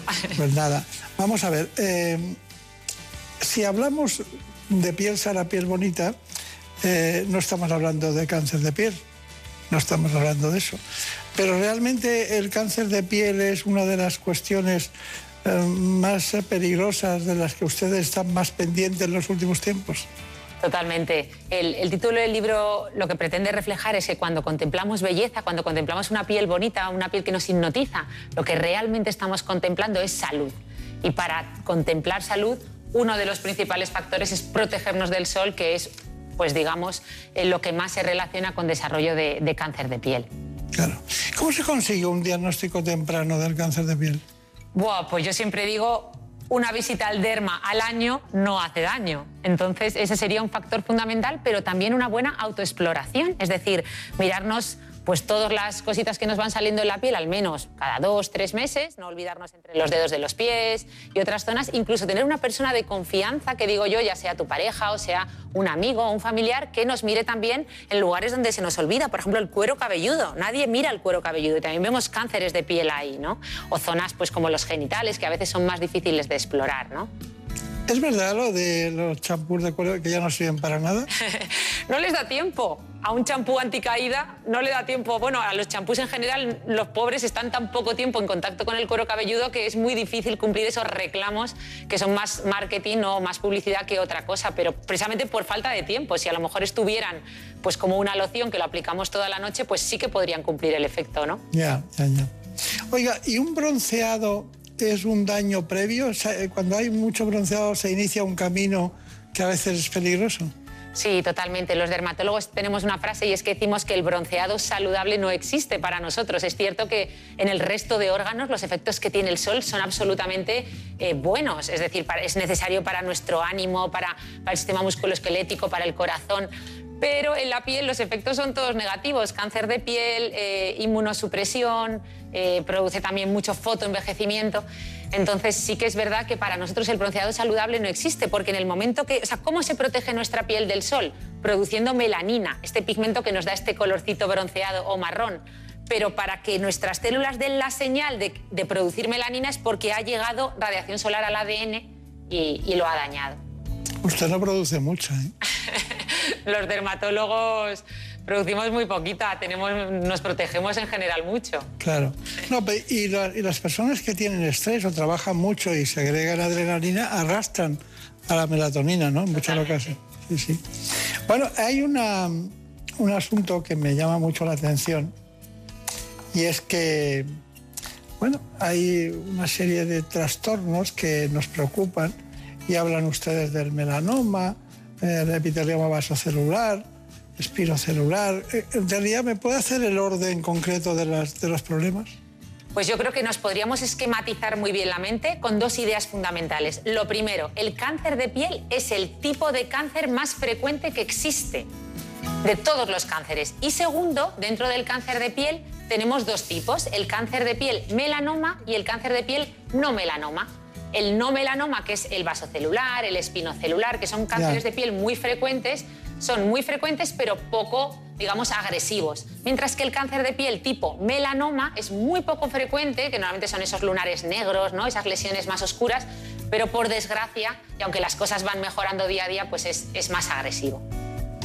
¿Por qué sigue habiendo concretamente centros con cabinas para bronceado? Bueno, yo supongo que estaréis de acuerdo conmigo, pero tengo un lema que no solo yo, los dermatólogos a nivel internacional estamos intentando que en los centros de cabina de bronceado en la puerta pongan un cartel que ponga esto mata. igual que han puesto en las cajetillas de tabaco, porque está claro que el tabaco produce cáncer de pulmón, pues es que está clarísimo que las cabinas de bronceado producen cáncer de piel. Pues debería ponerlo, ¿no? Debería avisar, o por lo menos esto produce cáncer de piel. ¿Qué hacemos con esta señora? ¿Qué vamos a hacer? Pues un premio, yo ¿Dónde creo. nació usted? Yo en Granada, pero he vivido siempre en Zaragoza, por eso el acento mañico. No, no, pero en Granada está bien para nacer, ¿eh? Sí, está, vamos, no me puedo quejar, pero llevo tantos años en Madrid que ya ni me Claro, acuerdo. Claro, claro, ni se acuerdan. Bueno, no, es para no acordarse. Pero bueno, hay, una, hay otra, otra cuestión que a mí me llama mucho la atención y es concretamente la vitamina D en relación con la piel. ¿Me puede decir algo de eso? Totalmente. La vitamina D yo siempre digo que es lo que de verdad importa, ¿no? Eh, y es encontrar un equilibrio, porque es muy, muy difícil. Ya sabéis que la forma más, eh, digamos, fácil de producir vitamina D es a través de nuestra piel con un poquito de sol, ¿no? Entonces sí que es importante tomar algo de sol todos los días en horas que no sean las horas centrales del día y sobre todo, como yo digo, la cara no es negociable, o sea, en zonas que no sea la cara, pero, pero sí que tenemos que tomar un poquito de sol, pues en brazos, piernas, unos 15 minutos aproximadamente para sintetizar eh, vitamina D. Hay que encontrar un equilibrio. Está bien, está bien. Bueno, María Montiel, cuéntanos eh, quién es este personaje que tenemos aquí. ¿Hay que presentarla o no? Bueno, como saben, la doctora Ana Molina es dermatóloga. Se formó como especialista en el Hospital Universitario Virgen del Rocío de Sevilla y ejerce desde hace más de 12 años en el Hospital Fundación Jiménez Díaz de Madrid. Es además profesora en la Universidad Autónoma y se dedica a la divulgación científica y a la comunicación en las redes sociales. Acaba de publicar, como hemos hablado, el libro Piel sana, piel bonita. Encantada, doctora. Muchísimas gracias. Bueno, eh, dentro de todo lo que estamos hablando, aparte de esos mitos que vamos desbrozando, pero ¿hay una forma correcta de ponerse, por ejemplo, una crema correcta en la cara? Sí. Bueno, en general, eh, la forma En general más... hay un lío, ¿Qué? es un lío. Ves tantas, ves tantos, tantas vasijas, botes, eh, unidades de dermocosmética en las farmacias, eh, que está muy bien, eh, que los, los farmacéuticos saben mucho de eso. Muchísimo. Pero eh, no hay clases de, de dermocosmética, ¿no? Es más sencillo toda la demás terapéutica, ¿no? Sí, yo creo que hay dos ideas fundamentales. Uno, la sostenibilidad, es decir, hay que apostar por una rutina cosmética que sea sostenible en el tiempo, por lo tanto, cuanto más sencilla sea, mejor. Y luego, pues apostar por, eh, más que por cremas como tal, eh, apostar por principios activos, ¿no? Entender que lo- los dermatólogos defendemos rutinas muy minimalistas. Defendemos la famosa rutina en cuatro pasos, que es limpieza, hidratación, fotoprotección y transformación. De forma que nos limpiemos la cara por la mañana y por la noche, por la mañana apliquemos antioxidantes y fotoprotectores para protegernos del sol y por la noche, digamos, ayudemos a la piel a regenerarse con retinoides e hidroxiácidos. Y esto lo podemos hacer, fíjate, con un solo producto por la mañana y uno por la noche. ¿Me puedes repetir los cuatro puntos? Como las cuatro patas de una mesa. Limpieza, hidratación, fotoprotección y transformación. Y eso es algo muy sencillo, podemos incluir todos los principios activos que han demostrado eficacia frente al envejecimiento y no tenemos que complicarnos la vida con esas rutinas coreanas de 12 pasos, con ese orden cosmético que, como bien decíais, es eh, harto complicado. Pero es que además eh, eh, muchas mujeres dicen a su amiga o a su vecina o a alguien que conocen, esto me va muy bien. Bueno, esto te va muy bien, pero no cumplen las normas de los cuatro pasos en ningún caso. Pero bueno, pero por la noche, ¿qué habría que hacer? Pues esto, que me decíais yo le llamo evidencia anecdotal. A mí me va muy bien, ¿verdad? Contra la evidencia científica está la vecina con el a mí me va muy bien, la evidencia anecdotal o la opinología. Pero es cierto que lo mejor es basarse en la medicina basada en la evidencia. Y la medicina basada la evidencia dice que por la noche hay que usar transformadores. Principalmente los que más evidencia científica tienen son los retinoides y los hidroxiácidos, como el ácido glicólico, láctico, etcétera, que lo que favorecen es una renovación acelerada de nuestra piel, por lo tanto, al tener que renovarse todas las noches, pues al final se va a ver más luminosa, no le va a dar tiempo a formar tantas manchas, arrugas, etcétera. Es que hay mucha historia que le introducen dentro del campo. Ustedes al final hablan de hialurónico, hablan de retinoico, hablan de ese tipo de sustancias, de, bueno, de otras características y luego le ponen esto, le ponen lo otro. Pero todo eso son mm, elementos eh, comerciales más que, más que elementos fundamentales, ¿no? Sí, hay mucha parte de dermocosmética. Yo siempre digo que a veces el ingrediente, en algunas cremas, obviamente no en todas, pero en algunos cosméticos, el ingrediente más caro eh, es el marketing. Es decir, hay mucha parte de marketing cosmético que debemos evitar. Por eso es tan importante, yo siempre digo que el conocimiento es la mejor medicina. Si nosotros sabemos los activos que realmente funcionan, con poco dinero podemos construir una rutina cosmética que nos ayude muchísimo en el envejecimiento y, que, y sobre todo también huir del marketing del miedo que también a veces demonizamos ingredientes sin sulfatos, sin parabenos. Y tenemos que entender que no hay tóxicos en cosméticos. Sin parabeno lo dicen todas. Todo, todo sí. Lo van a prohibir menos mal porque es marketing del miedo sin fundamento y solo consigue asustar ¿no? a la población porque obviamente hoy en día la cosmética está regida por la normativa europea del medicamento y sabemos perfectamente que no hay tóxicos en cosmética y esto es un mensaje que es muy importante que llegue a la población. Bueno, eh, ¿el protector solar caducado no protege o sí? no solo no protege, sino que encima nos podemos quemar más. Esos, esos fotoprotectores, ¿verdad?, en el maletero del coche de hace dos veranos, además completamente deteriorados por el calor. eh, lo único que van a conseguir es que hayan perdido eficacia, porque normalmente hay una cosa que se llama PAO, que es Period After Opening, que es un simbolito que traen los protectores, Sí. que, que nos dice una vez abierto cuántos meses dura, que suele ser entre 6 y 9. Y sobre todo que si te pones eso, al final va a hacer efecto lupa, porque te estás poniendo casi un aceite, ¿no? Eh, pero que ya no tiene filtros que funcionen. Entonces puedes quemarte más con ese fotoprotector caducado. Hay que tener mucho cuidado. Dígame, ¿hay, hay lunares blancos? Hay lunares blancos y además, como yo digo, en medicino profundo, que es como yo digo que a veces hablamos los médicos entre nosotros, se llama hipomelanosis gutata. Eh, aparecen sobre todo en brazos y piernas y en contra de lo que mucha gente piensa no son hongos, eh, son eh, pues daño solar, ¿no? Igual que, con, que el sol produce manchitas oscuras, esos famosos léntigos en nuestra piel, produce como unas lentejitas, pero que en vez de ser marrones son blancas. Usted por los léntigos sabe cuántos años tiene cualquiera, ¿no? ¿Sí o no? Totalmente, totalmente. El daño solar yo creo que es lo que más no- nos avisa de Molesta mucho a las personas, ¿eh? El daño solar, los léntigos, ¿no? Sí, Los léntigos son esas manchitas marrones que parecen lentejas sí. que nos salen en la cara, en el dorso de las manos, en el escote. ¿Y qué son las manchas blancas de las uñas? Ay, pues mira, e- e- eso, eso es muy interesante porque las manchas blancas de las uñas... eh, Además no ha sido nada interesante. Interesantísimo. Pero todos tenemos dos tipos de manchas blancas. Por un lado tenemos la lúnula, que si os fijáis, todos la tenéis, sobre todo en el pulgar, que es la matriz ungueal, las células madre que forman la uña, que está presente en todas las Yo uñas. tengo pero dos. Eso, es muy visible en los pulgares. Y es simplemente, pues eso, las células madre que están regenerando nuestra uña. Pero luego hay unas manchitas blancas en forma de nube que se forman, ¿verdad?, a lo largo de la uña y que todo el mundo te dice, eso es falta de calcio. Y que va, el calcio tiene poca relevancia en la uña. Normalmente se deben a microtraumatismos de repetición, pues hacer estos gestos o a meter la- eh, las manos en los vaqueros a lo mejor un poco apretados, ¿no? Y, y es simplemente eso, pequeños golpecitos que van traumatizando un poco la uña. Cuando las uñas crecen mucho es porque hay una fuerte acción proteica. Sí, claro. eh, digamos que las proteínas, eh, sobre todo la queratina, es uno de los componentes más importantes de las uñas. Pero aún así, la gente cree que las uñas crecen más rápido de lo que crecen, porque las uñas de las manos tardan unos 6-8 meses en crecer por completo, porque recordemos que solo estamos viendo dos tercios de la uña. Y las de los pies tardan casi un año. Por eso cuando vienen pacientes con hongos en las uñas y se desesperan, digo, hombre, tranquilos porque tiene que, o sea, la uña va a tardar casi un año en crecer por completo, con lo cual poco a poco vamos a ir No lo tome a mal, pero a estas dos señoritas y a mí las uñas nos crecen cada semana.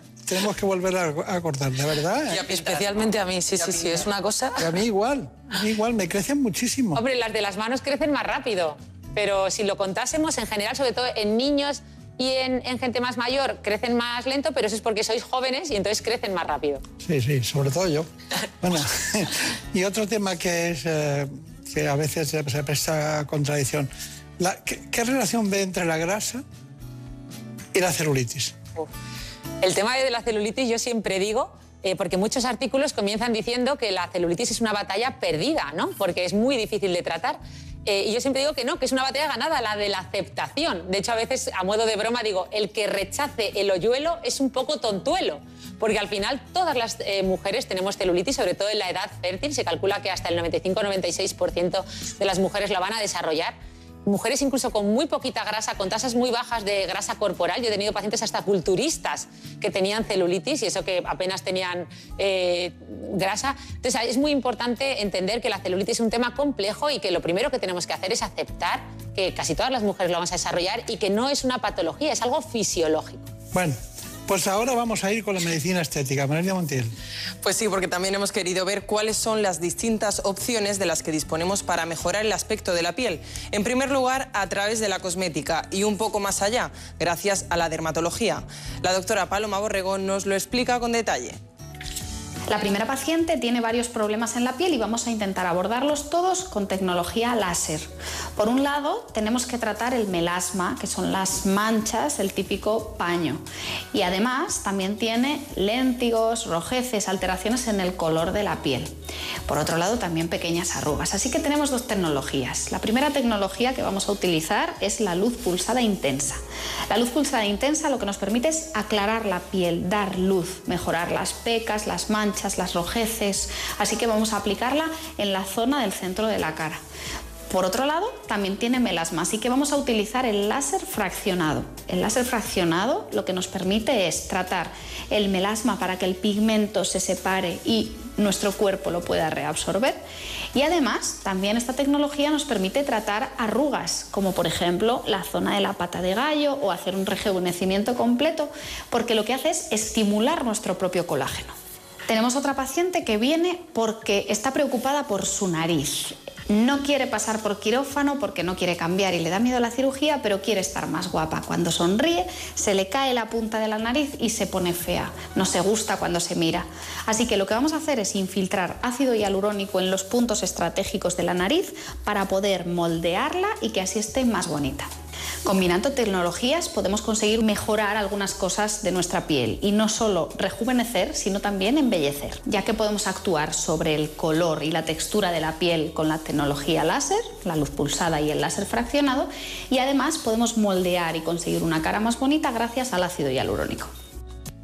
Bueno, pues está todo muy bien, hemos hecho un salto ¿eh? cualitativo de- del tema. Es que vas como en, como en un caballo al trote con ella, ¿no? Es que es imposible parar, o sea que tenemos que seguir, tenemos que hablar más, pero dígame cuáles son sus conclusiones. Bueno, pues mi primera conclusión es daros las gracias por esta labor que hacéis. Yo siempre digo que yo hago y me gusta hacer más que divulgación científica, digo que hago medicina narrativa, que es algo que, que aprendí de nuestro compañero Mario Alonso Puig. Y yo creo que es lo que hacéis en este programa. Estáis sanando a través del conocimiento y el conocimiento es una forma de medicina y yo creo que es muy importante. Otra conclusión, yo creo, de hoy es que cuando contemplamos belleza, o tenemos que apostar más que por estar guapos o por estar bellos, tenemos que apostar por el mensaje de la salud, porque la salud siempre va a, ser belleza, ¿no? Y lo último, decir que, bueno, pues que confiamos por, en nuestro dermatólogo, nuestro farmacéutico, en los profesionales sanitarios siempre para, el, mensaje, para el mensaje de la salud.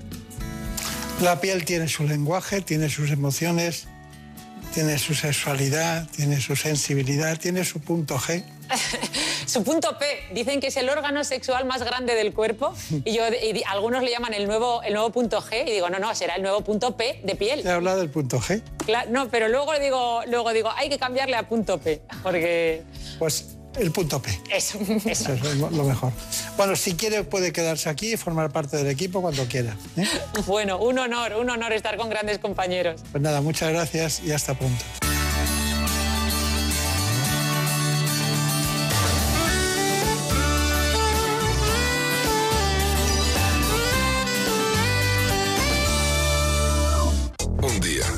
Que tienes humedades en techos, paredes, están por todas partes. ¿Qué puedes hacer? Llama a Murprotec. Llama al 930 1130 o entra en murprotec.es. Si con las humedades te las tienes que ver, ¿qué puedes hacer? Llama a Murprotec. 930 1130. Murprotec. Cuidando tu hogar, cuidamos de ti. Sonora es la puerta a todo un universo de entretenimiento en audio. Tío, problemón, problemón. Son todos panes de la misma masa. Un conglomerado humano, global y uniforme. La mochufa. La mochufa. La mochufa. Me gusta el nombre. Bueno, será lo único de ellos que te vaya a gustar. Son unos malnacidos, tío. Unos asquerosos. Los asquerosos, de Santiago Lorenzo. Sí, señor. La mochufada pura. Descarga la aplicación y escucha todo su catálogo por 4,99 euros al mes o 39,99 al año. Sonora. Gente que escucha. ¿Por qué Egipto tiene más de 100 millones de habitantes a pesar de estar en el desierto? Sin el Nilo, muy pocas personas podrían vivir en Egipto. El Nilo convierte el desierto en un vergel y todos viven en esa estrecha banda verde que rodea al Nilo, en una superficie habitable un poco más grande que Aragón. Pero no es solo gracias al agua del Nilo, sino a las inundaciones. De la crecida controlada del Nilo y de su monitorización se habló en la sección de más de uno, Aparici en órbita. Si no escuchaste el programa o quieres volver a escuchar cualquier sección a la carta, entra en la web y en la app de Onda Cero. No te pierdas nada. Onda Cero, tu radio.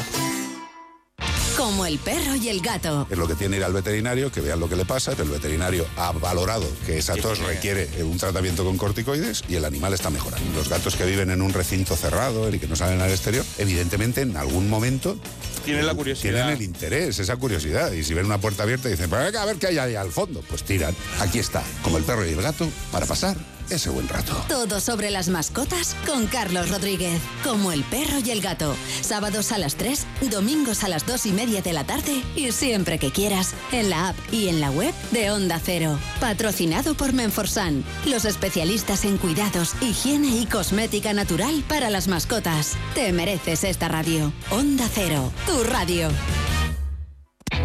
¿Eres curioso? ¿Qué le pasó a Beethoven? ¿Cómo podía componer sin oír? ¿Cuánto plástico entra semanalmente en nuestro organismo? ¿Sabe usted quién fue el primer cantante en utilizar medios de amplificación de sonido? De cero al infinito, con Paco de León. Muchas preguntas y dos horas por delante para tratar de hallar las respuestas. A las 4 de la madrugada del viernes al sábado. Y siempre que quieras, en la app y en la web de Onda Cero. Te mereces esta radio. Onda Cero, tu radio. La pareja que más triunfa en las madrugadas. Lady Gemma Ruiz, buenas noches. Muy buenas noches, José Luis Salas. ¿Todo listo? Nuevo. Actualidad, entretenimiento y compañía. Lo que toca ya es ir abriendo el kiosco de prensa. Vas a jugar al Comecocos con Gemma Ruiz. Vamos con ello. Es la radio para la España de trasnocha. No son horas. José Luis Salas y Gema Ruiz. De lunes a miércoles a la una y media. Los jueves a las tres. Y siempre que quieras. En la web y en la app de Onda Cero. Te mereces esta radio. Onda Cero. Tu radio. No son horas. A todos nos gusta que nos pregunten y nos escuchen. ¿Qué relación tienen con el portero o el conserje de su casa? Aquí son muy propineros ustedes, ¿dejan propina? Es un pretexto maravilloso para hablar de historias de abuelos y de nietos. Cuéntenos, ¿qué les cantaban de pequeños para que movieran los dedos? ¿El palmas palmitas? ¿El cinco lobitos? Julia en la Onda, un espacio donde todas las experiencias son importantes. Cada tarde a las 3 y cuando quieras en la web y en la app de Onda Cero. Con Julia Otero. Te mereces esta radio. Onda Cero, tu radio. Gente viajera. Me encanta la verdad el programa porque mm, me da la posibilidad de viajar eh, junto a vosotros. Os agradecería en esta nueva singladura si pudierais hablar de Cazorla y... Mi marido y yo nos vamos a Menorca y me gustaría que me contarais cómo visitar la isla en tres días. Ideas y consejos para tus próximas vacaciones. Rincones por descubrir. Experiencias para compartir. Gente viajera. Con Carlas Lamelo. Sábados y domingos desde las 12 del mediodía. Y cuando quieras, en la web y en la app.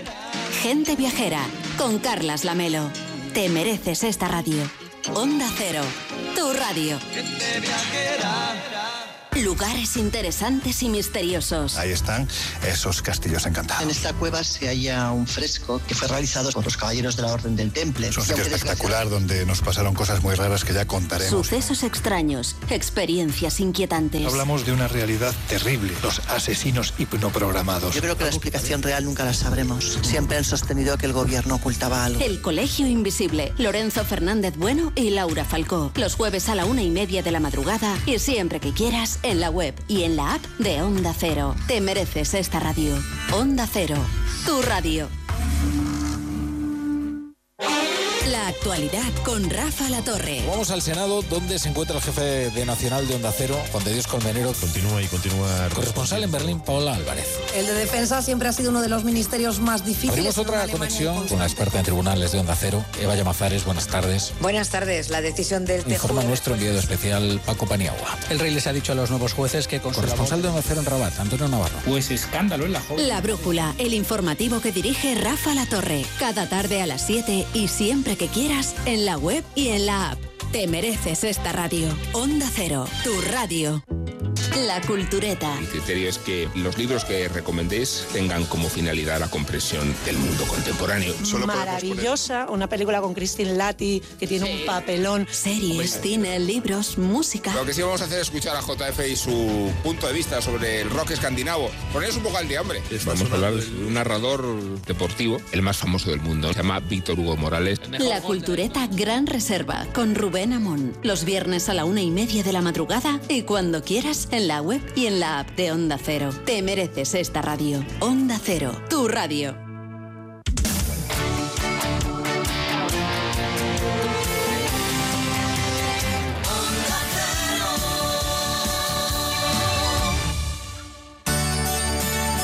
En buenas manos.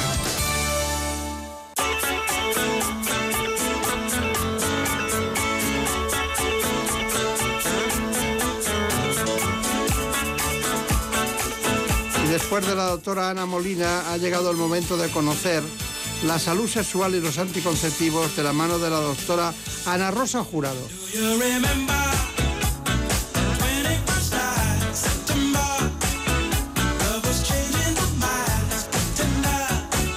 Es doctora en medicina, sexóloga y coordinadora académica del máster de sexología médica de la Universidad Europea del Atlántico.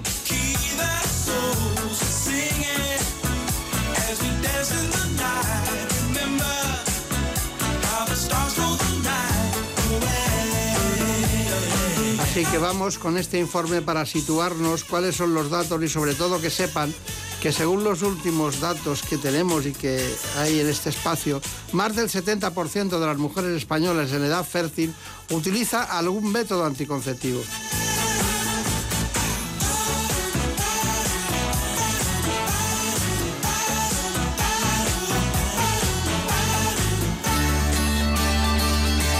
En buenas manos.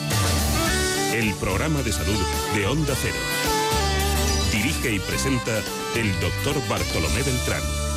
La anticoncepción, contracepción o control de la natalidad se refiere a cualquier método o dispositivo para prevenir el embarazo. Ya en el antiguo Egipto se usaban estos métodos. Se han hallado papiros médicos con peculiares recetas para evitar la concepción. También en las culturas clásicas, Grecia y Roma usaban plantas como el silfio con este fin.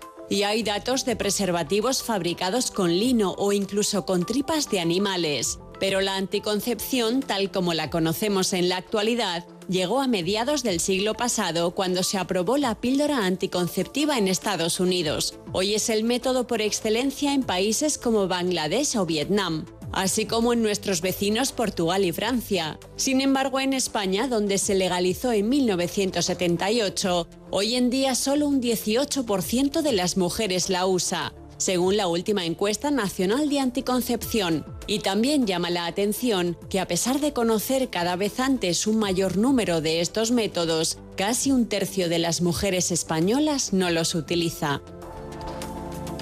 Ha venido una gran amiga de este espacio y bueno, no cambia, no cambia, siempre, siempre está igual. ¿eh? ¿Qué hace usted para...? Siempre está igual. ¿Qué hace para estar así? Yo, cuidarme. ¿Eh? Pero lo justo, ¿eh? Lo justo quiere decir que trabaja mucho, ¿no? Sí. Bueno, vamos a ver. em, ¿Dónde van las mujeres cuando tienen problemas de anticoncepción o problemas de sexualidad o las dos cosas? Pues sí, la verdad es que a diferentes sitios, depende de la comunidad autónoma, algunas veces incluso depende de la zona básica de salud, pues pueden ir a, a las matronas, pueden ir a la enfermería especializada en medicina familiar y comunitaria, pueden ir al médico de cabecera, a la médica de cabecera o a ginecología, dependiendo de, de quién se encargue en cada comunidad. en la medicina de, familia, alrededor de del 12% de las prescripciones son, parten de ahí, de la medicina de familia. ¿Y cuál es la eficacia y efectividad concretamente de los métodos anticonceptivos? Eso es una cosa interesante, verás. Hoy en día los métodos anticonceptivos son muy eficaces. Sin embargo, la efectividad es la eficacia en condiciones de uso real. Y ahí es donde podemos eh, encontrarnos pues, unos valores pues, hasta 30 veces menos eficacia. Mm, y, esto es una cosa que, dilucidamos en el Consejo Anticonceptivo, pues porque evidentemente si vamos a, aconsejar, vamos a recomendar un método anticonceptivo que la paciente tiene que elegir y tiene que elegir de forma informada, también tenemos que tener en cuenta qué factores van a ser los que van a influir en que esa paciente utilice el método de forma más continuada o menos continuada, es decir, de forma más efectiva o menos efectiva. Pero imagínate, por ejemplo, si eh, nosotros medimos la eficacia en anticoncepción en términos de eh, cuántas mujeres se quedan embarazadas en el primer año de uso del método en 100 mujeres. Si no utilizan ningún método, se van a quedar embarazadas 85 de estas 100 mujeres. Si utilizan el preservativo, pues se supone que se deberían de quedar embarazadas solamente cuatro, pero luego en el uso real, y ahí es donde está la efectividad, en el uso real se quedan embarazadas hasta 20 o 22 de esas 100 mujeres. En todos los métodos no es lo mismo. Por ejemplo, si utilizamos la píldora, que tiene una eficacia altísima de un 0,2%, en el uso real disminuye hasta 9 de estas mujeres se van a quedar embarazadas. Y si utilizamos un implante anticonceptivo, que es una varilla que se coloca aquí debajo del brazo y que no, interviene la mujer en, su uso, no tiene que recordarlo, el utilizarlo, la eficacia es altísima, más que una vasectomía incluso, de 0,05% de, de fallo y es lo mismo en el uso real que, en el uso mm, teórico, en el uso, en el uso que se supone que va a ser. Mm. Claro. Es verdad que la encuentro mejor. Sí, ¿eh? Sí, sí. Ha, habido algo, ha pasado algo. Ha pasado algo. La edad. Que no, no, ha pasado algo. La edad no siempre la encuentro más relajada, mejor, más, más tranquila. No, no sé, la veo... La, edad no siempre nos sienta mal. A usted también le sienta muy bien la edad. Sí, a mí sobre todo me sienta, me sienta bien toda la edad. bueno, eh, ¿de qué forma influyen los anticonceptivos en la sexualidad? Bueno, es importante tener en cuenta cuando se hace el consejo en anticoncepción eh, en qué pueden influir los anticonceptivos a la hora del encuentro sexual, en qué pueden influir en que, en que se use de forma más continuada o menos continuada, es decir, más eficaz el método anticonceptivo.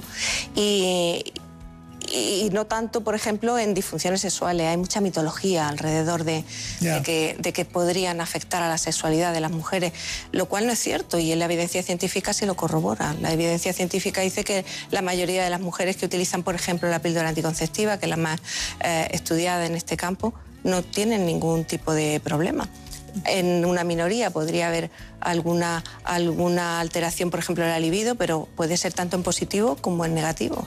Entonces no es una cosa cierta.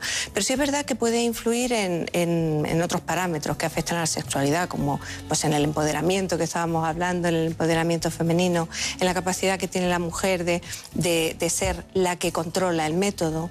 Este tipo de, cosas pueden influir.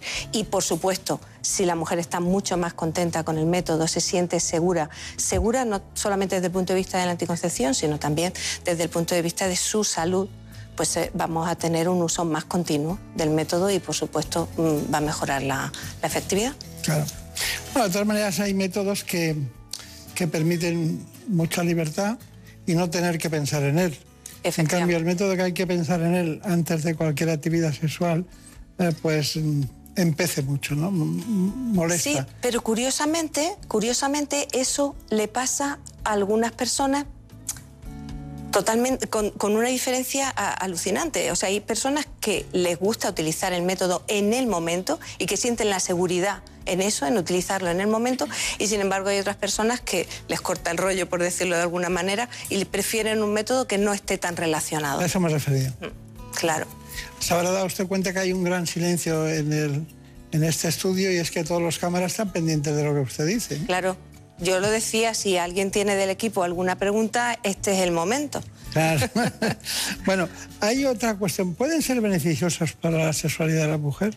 Por supuesto, por supuesto. En términos de, de poder, en términos de relajación, cuando una mujer se siente segura, eh, y, siente que el método es eficaz, se puede abandonar más al placer y, puede tener una sexualidad mucho, mucho mejor, evidentemente, y un encuentro sexual mucho más satisfactorio que cuando está pendiente de si falla el método, de si lo controla ella, de si no lo controla, evidentemente, puede ser muy positivo. Pues en esta mañana, que la están oyendo muchas personas, a la doctora Ana Rosa Jurado, me gustaría que todos supieran realmente quién es usted desde el punto de vista profesional. Brenda Pues como han visto, hoy nos acompaña la doctora Ana Rosa Jurado, que es doctora en medicina, sexóloga y coordinadora académica del máster de sexología médica de la Universidad Europea del Atlántico. También ejerce como vocal de la Junta Directiva de la Asociación Española para el Estudio de la Menopausia y es coordinadora del Grupo de Trabajo de Atención a la Mujer Semergen, la Sociedad Española de Médicos de Atención Primaria. Bueno, ya, ya sabemos mucho más, pero... Em, ¿Se desconfía aún aquí ahora concretamente de los métodos hormonales? Sí. Hay, hay ahora un repunte, bueno, estamos sufriendo un retroceso social en muchos aspectos y este es uno de ellos porque fíjate que, la anticoncepción hormonal ha marcado un antes y un después en la, anticoncepción, en la vida de la mujer, en las posibilidades sociales de la mujer. La capacidad de poder desligar la sexualidad de la reproducción ha sido fundamental en el, progreso de la, humanidad y sobre todo desde el punto de vista de la mujer. Y sin embargo ahora hay una corriente súper potente de hormonofobia. Y, no hay cosa más estudiada que los métodos anticonceptivos en ese sentido. En, el sentido, en términos de salud, la Organización Mundial de la Salud tiene, tiene estudiadísimo eh, en qué categoría, en qué situaciones, en qué condiciones clínicas las mujeres pueden o no pueden utilizar los métodos hormonales para así aportar seguridad, evidentemente, y no, no perjudicar. Y, hay una corriente hormonofóbica realmente muy preocupante, muy, muy preocupante. Bueno, eh, es cierto que el preservativo es el único método que ayuda a la prevención de enfermedades de transmisión sexual. Claro, el, único método, ya sea el preservativo femenino o el masculino, es el único que, que, impide, vamos, que ayuda a la prevención de infecciones de transmisión sexual. Y es una pena que en las encuestas parece que es el método más utilizado. El 75% de las personas que necesitan anticoncepción utilizan anticoncepción. El método más utilizado, el preservativo, pero no es cierto. No, es cierto. El índice de fallo es muy grande y, no, no es cierto que se esté utilizando. ¿Y sigue siendo y sigue creciendo eh, la enfermedad de transmisión sexual gracias al virus del papiloma humano? El papiloma, la clamidia, la sífilis, el gonococo, hay un repunte tremendo. A partir del año 2005-2006, que empezó ya a ser el SIDA mm, una enfermedad crónica, a ser se le ha perdido el miedo, yo supongo que será eso, y hay un repunte, pero espectacular. Bueno, pues eh, imagina casos de clamidia de a lo mejor 200 por 100.000 habitantes de prevalencia y hoy en día puede haber 4.000. O sea, una barbaridad el crecimiento de la infección de transmisión sexual. ¿Usted cree que hay más promiscuidad? Bueno, yo no sé si hay más promiscuidad. Realmente no sé si es eso. Lo que sí sé es que se le ha perdido el miedo por completo a las infecciones de transmisión sexual. No sé si es que Hombre, evidentemente falta educación sexual ah, en, todos los aspectos y este en este uno de ellos, porque el virus del papiloma humano evidentemente puede provocar cáncer de cuello de útero, pero una clamidia puede dejar a una chica estéril. Claro.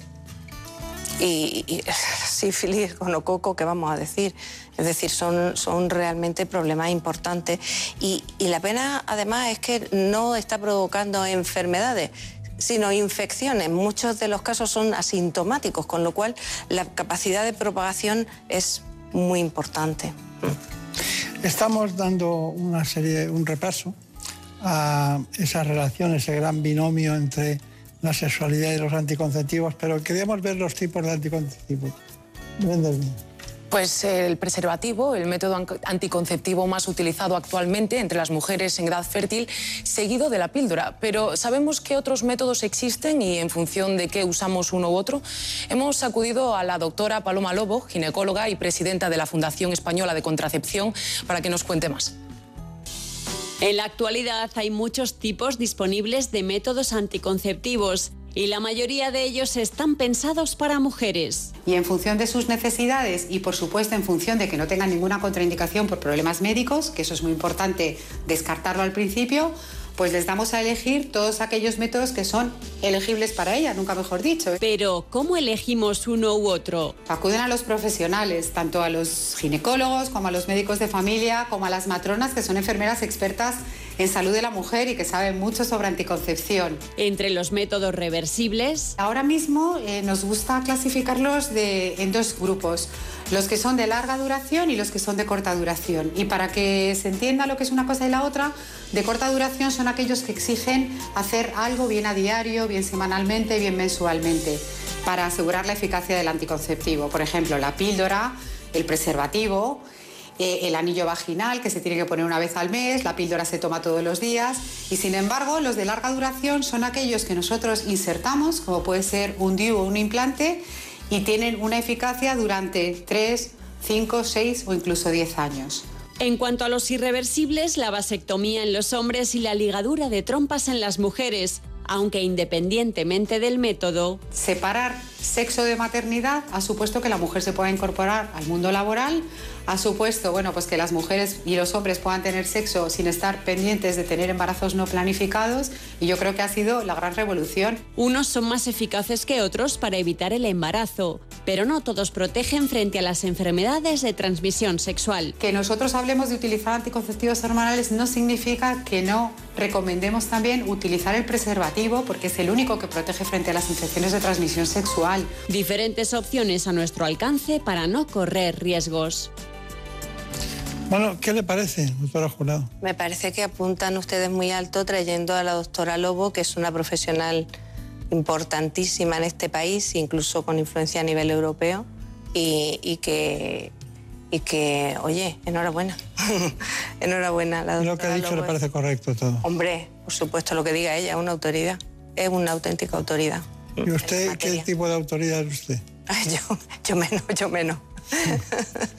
Pero está a pie de obra siempre. Sí, yo a pie de obra y además la parte sexológica, que ella es más, de anticoncepción y, y, yo más de la parte sexológica, pero sí, bueno, ella es una mujer muy importante en este país, una profesional muy importante. Usted, doctora Jurado, ha dado un repaso, hemos hecho un informe muy global, muy histórico, pero usted ha dado un repaso antes de bueno, los distintos aspectos de la anticoncepción.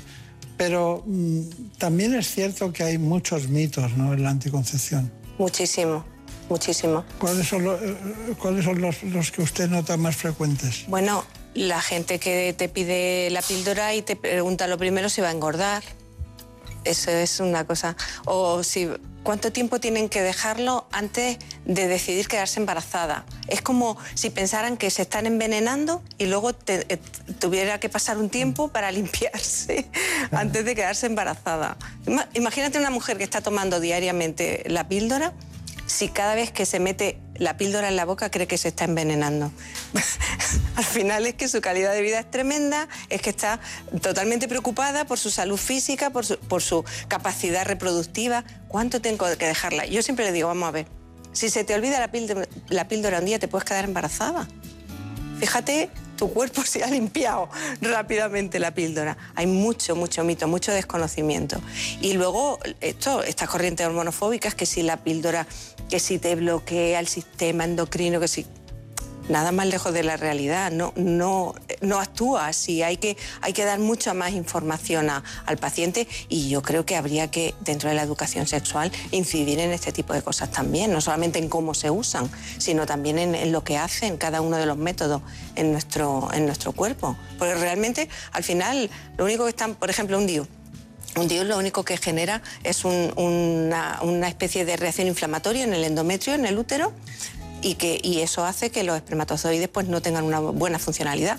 Ya, ya está, punto, nada más. no te afecta a tu cuerpo, no hace nada. La píldora, lo mismo, como va a tener una eh, liberación constante de, una hormona, pues no se va a poder, no se va a producir un pico ovulatorio, no se va a generar un endometrio funcionante. Punto, ya está. El moco cervical se va a espesar un poco para que no pasen espermatozoides, ya está. Es que simplemente eso. Se te olvida la píldora un día, y ya te puedes quedar embarazada. O sea que no hay ningún veneno en tu cuerpo, no hay nada que... Claro. Bueno, eh, Brenda Hermida, hemos preparado unos, un reportaje sobre los mitos, ¿no? Sí, eh, la píldora anticonceptiva engorda, puede dejarte estéril o incluso provocar cáncer. Son algunos de los mitos que rodean a los anticonceptivos. Nosotros hemos vuelto a la consulta de la doctora Paloma Lobo, quien nos ayuda a desterrarlos en el siguiente reportaje los anticonceptivos engordan. Eso se han hecho estudios muy importantes, estudios en grandes grupos de mujeres, incluso estudios también con animales, y se ha visto que el uso de anticonceptivos hormonales puede influir en la ganancia de peso como mucho en nada o en uno o dos kilos. Todo lo demás, pues depende de nuestros hábitos. Si tú estás teniendo un método que tiene beneficios, que te está protegiendo frente a un embarazo, pues a lo mejor tienes que mejorar un poco tu dieta, aumentar un poco tu ejercicio físico, pero habitualmente la mayoría de las mujeres no ganan peso. Incluso hay algunos gestágenos específicos que incluso son algo diuréticos y ayudan incluso a perder un poquito de peso. En cuanto a lo de que los anticonceptivos pueden dejar estéril, para nada. Eh, y en eso hay que tener mucho cuidado, porque algunas mujeres dicen, bueno, voy a dejar el anticonceptivo porque me quiero embarazar dentro de seis meses.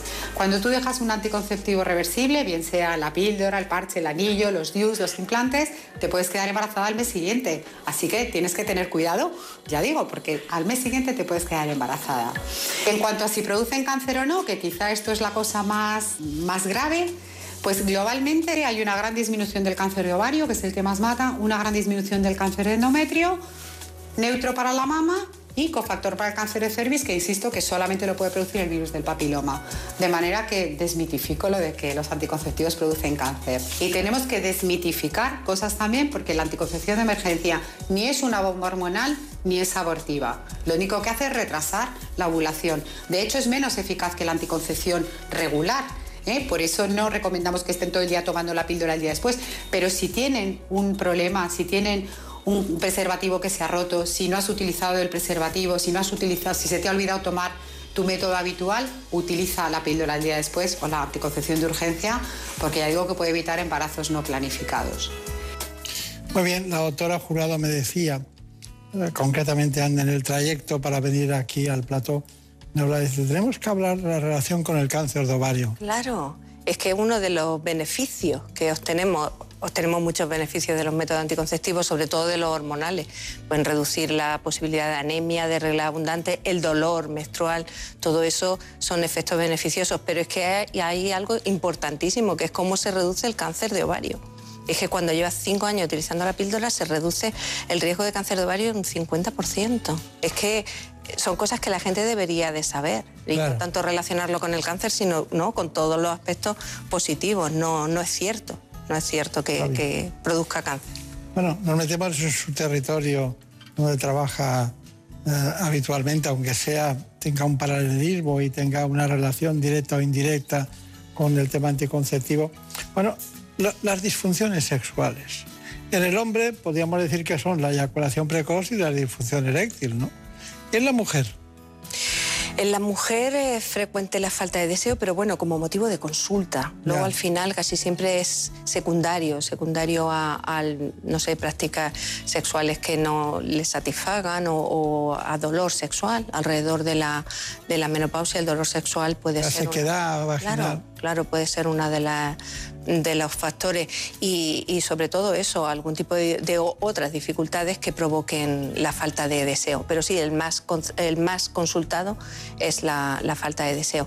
Y no está relacionado, volviendo al tema de la anticoncepción, con la, con la anticoncepción hormonal. Realmente la evidencia científica nos deja bien claro que la mayoría de las mujeres que utilizan anticoncepción hormonal no tienen, no tienen bajo deseo.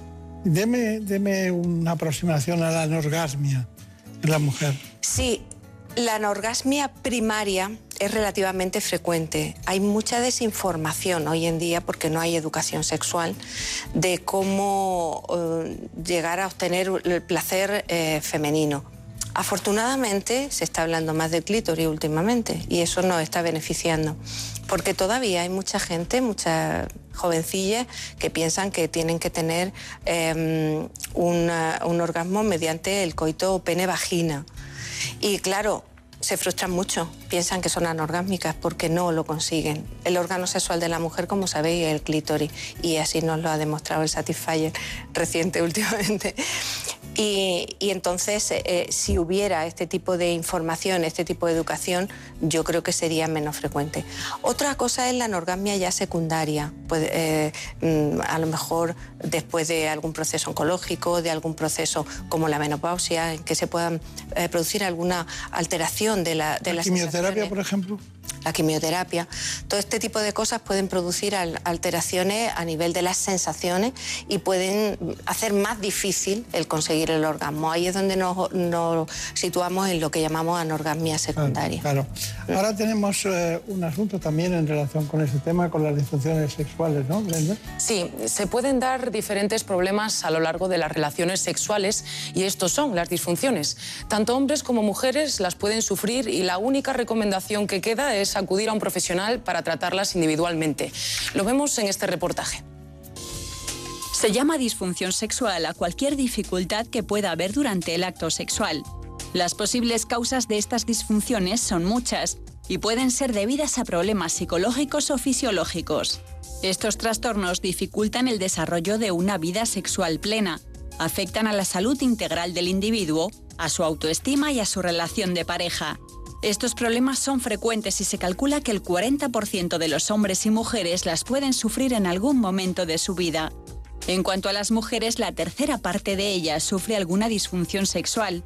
Los trastornos más habituales son la pérdida del deseo, los problemas en la excitación, la falta o disminución de la intensidad del orgasmo o el dolor en las relaciones. La vida sexual de la mujer puede alterarse especialmente durante la menopausia.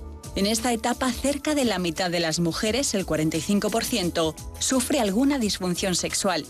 Entre los hombres, los principales trastornos son la eyaculación precoz y la disfunción eréctil. Tanto en ellos como en ellas, lo primero que se debe realizar es un buen diagnóstico y elegir el tratamiento dependiendo del tipo de disfunción y la causa que lo origina. Bueno, ha quedado suficientemente claro todos los temas en relación con la disfunción sexual. ¿Y cuáles son sus conclusiones? Una mujer como usted, que como la, sexología está muy cerca de las inquietudes de la población.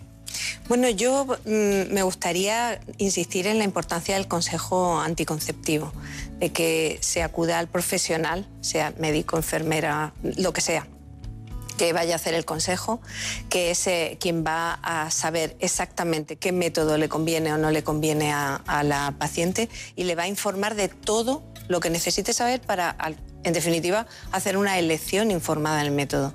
Esa elección informada es lo que va a hacer que al final la efectividad que es la eficacia en condiciones de uso real, sea lo más parecido posible a la eficacia en su uso teórico.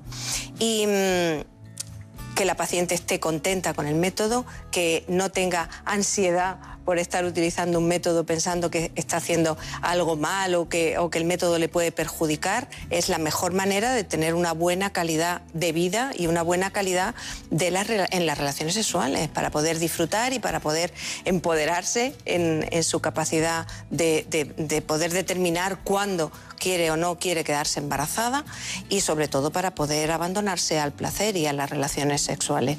En el Consejo Anticonceptivo yo siempre insisto desde la sexología médica que se tengan en cuenta todas las cuestiones de la sexualidad, de la respuesta sexual, pero también de, todos los parámetros que afectan a la sexualidad y a las relaciones interpersonales, porque de esa manera vamos a utilizar el método de forma mucho más eh, eficaz.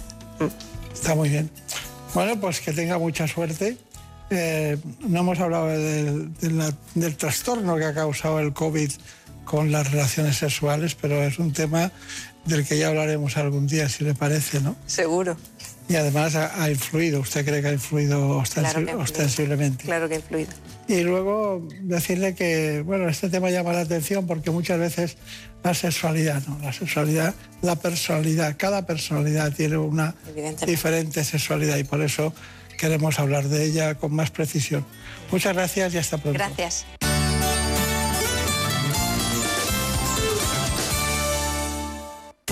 Beso tuyo.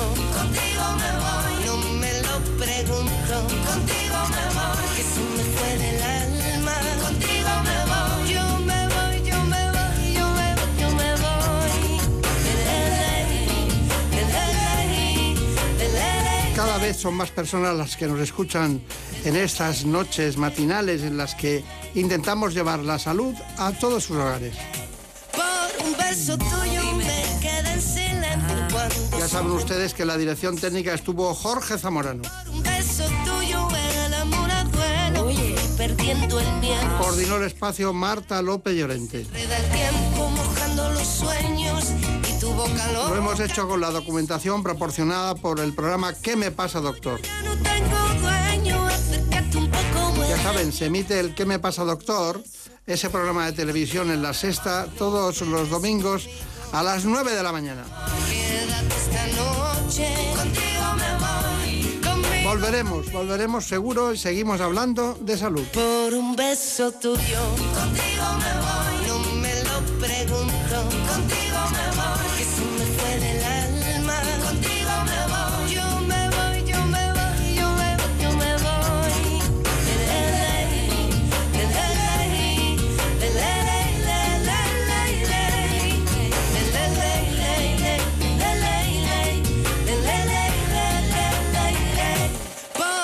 Beso tuyo me quedé en silencio cuando sin remedio te sentí besar. Por un beso tuyo el amor a duelo. Y perdiendo el miedo se dejó llevar y se enreda el tiempo mojando los sueños y tu boca loca me quiso engañar.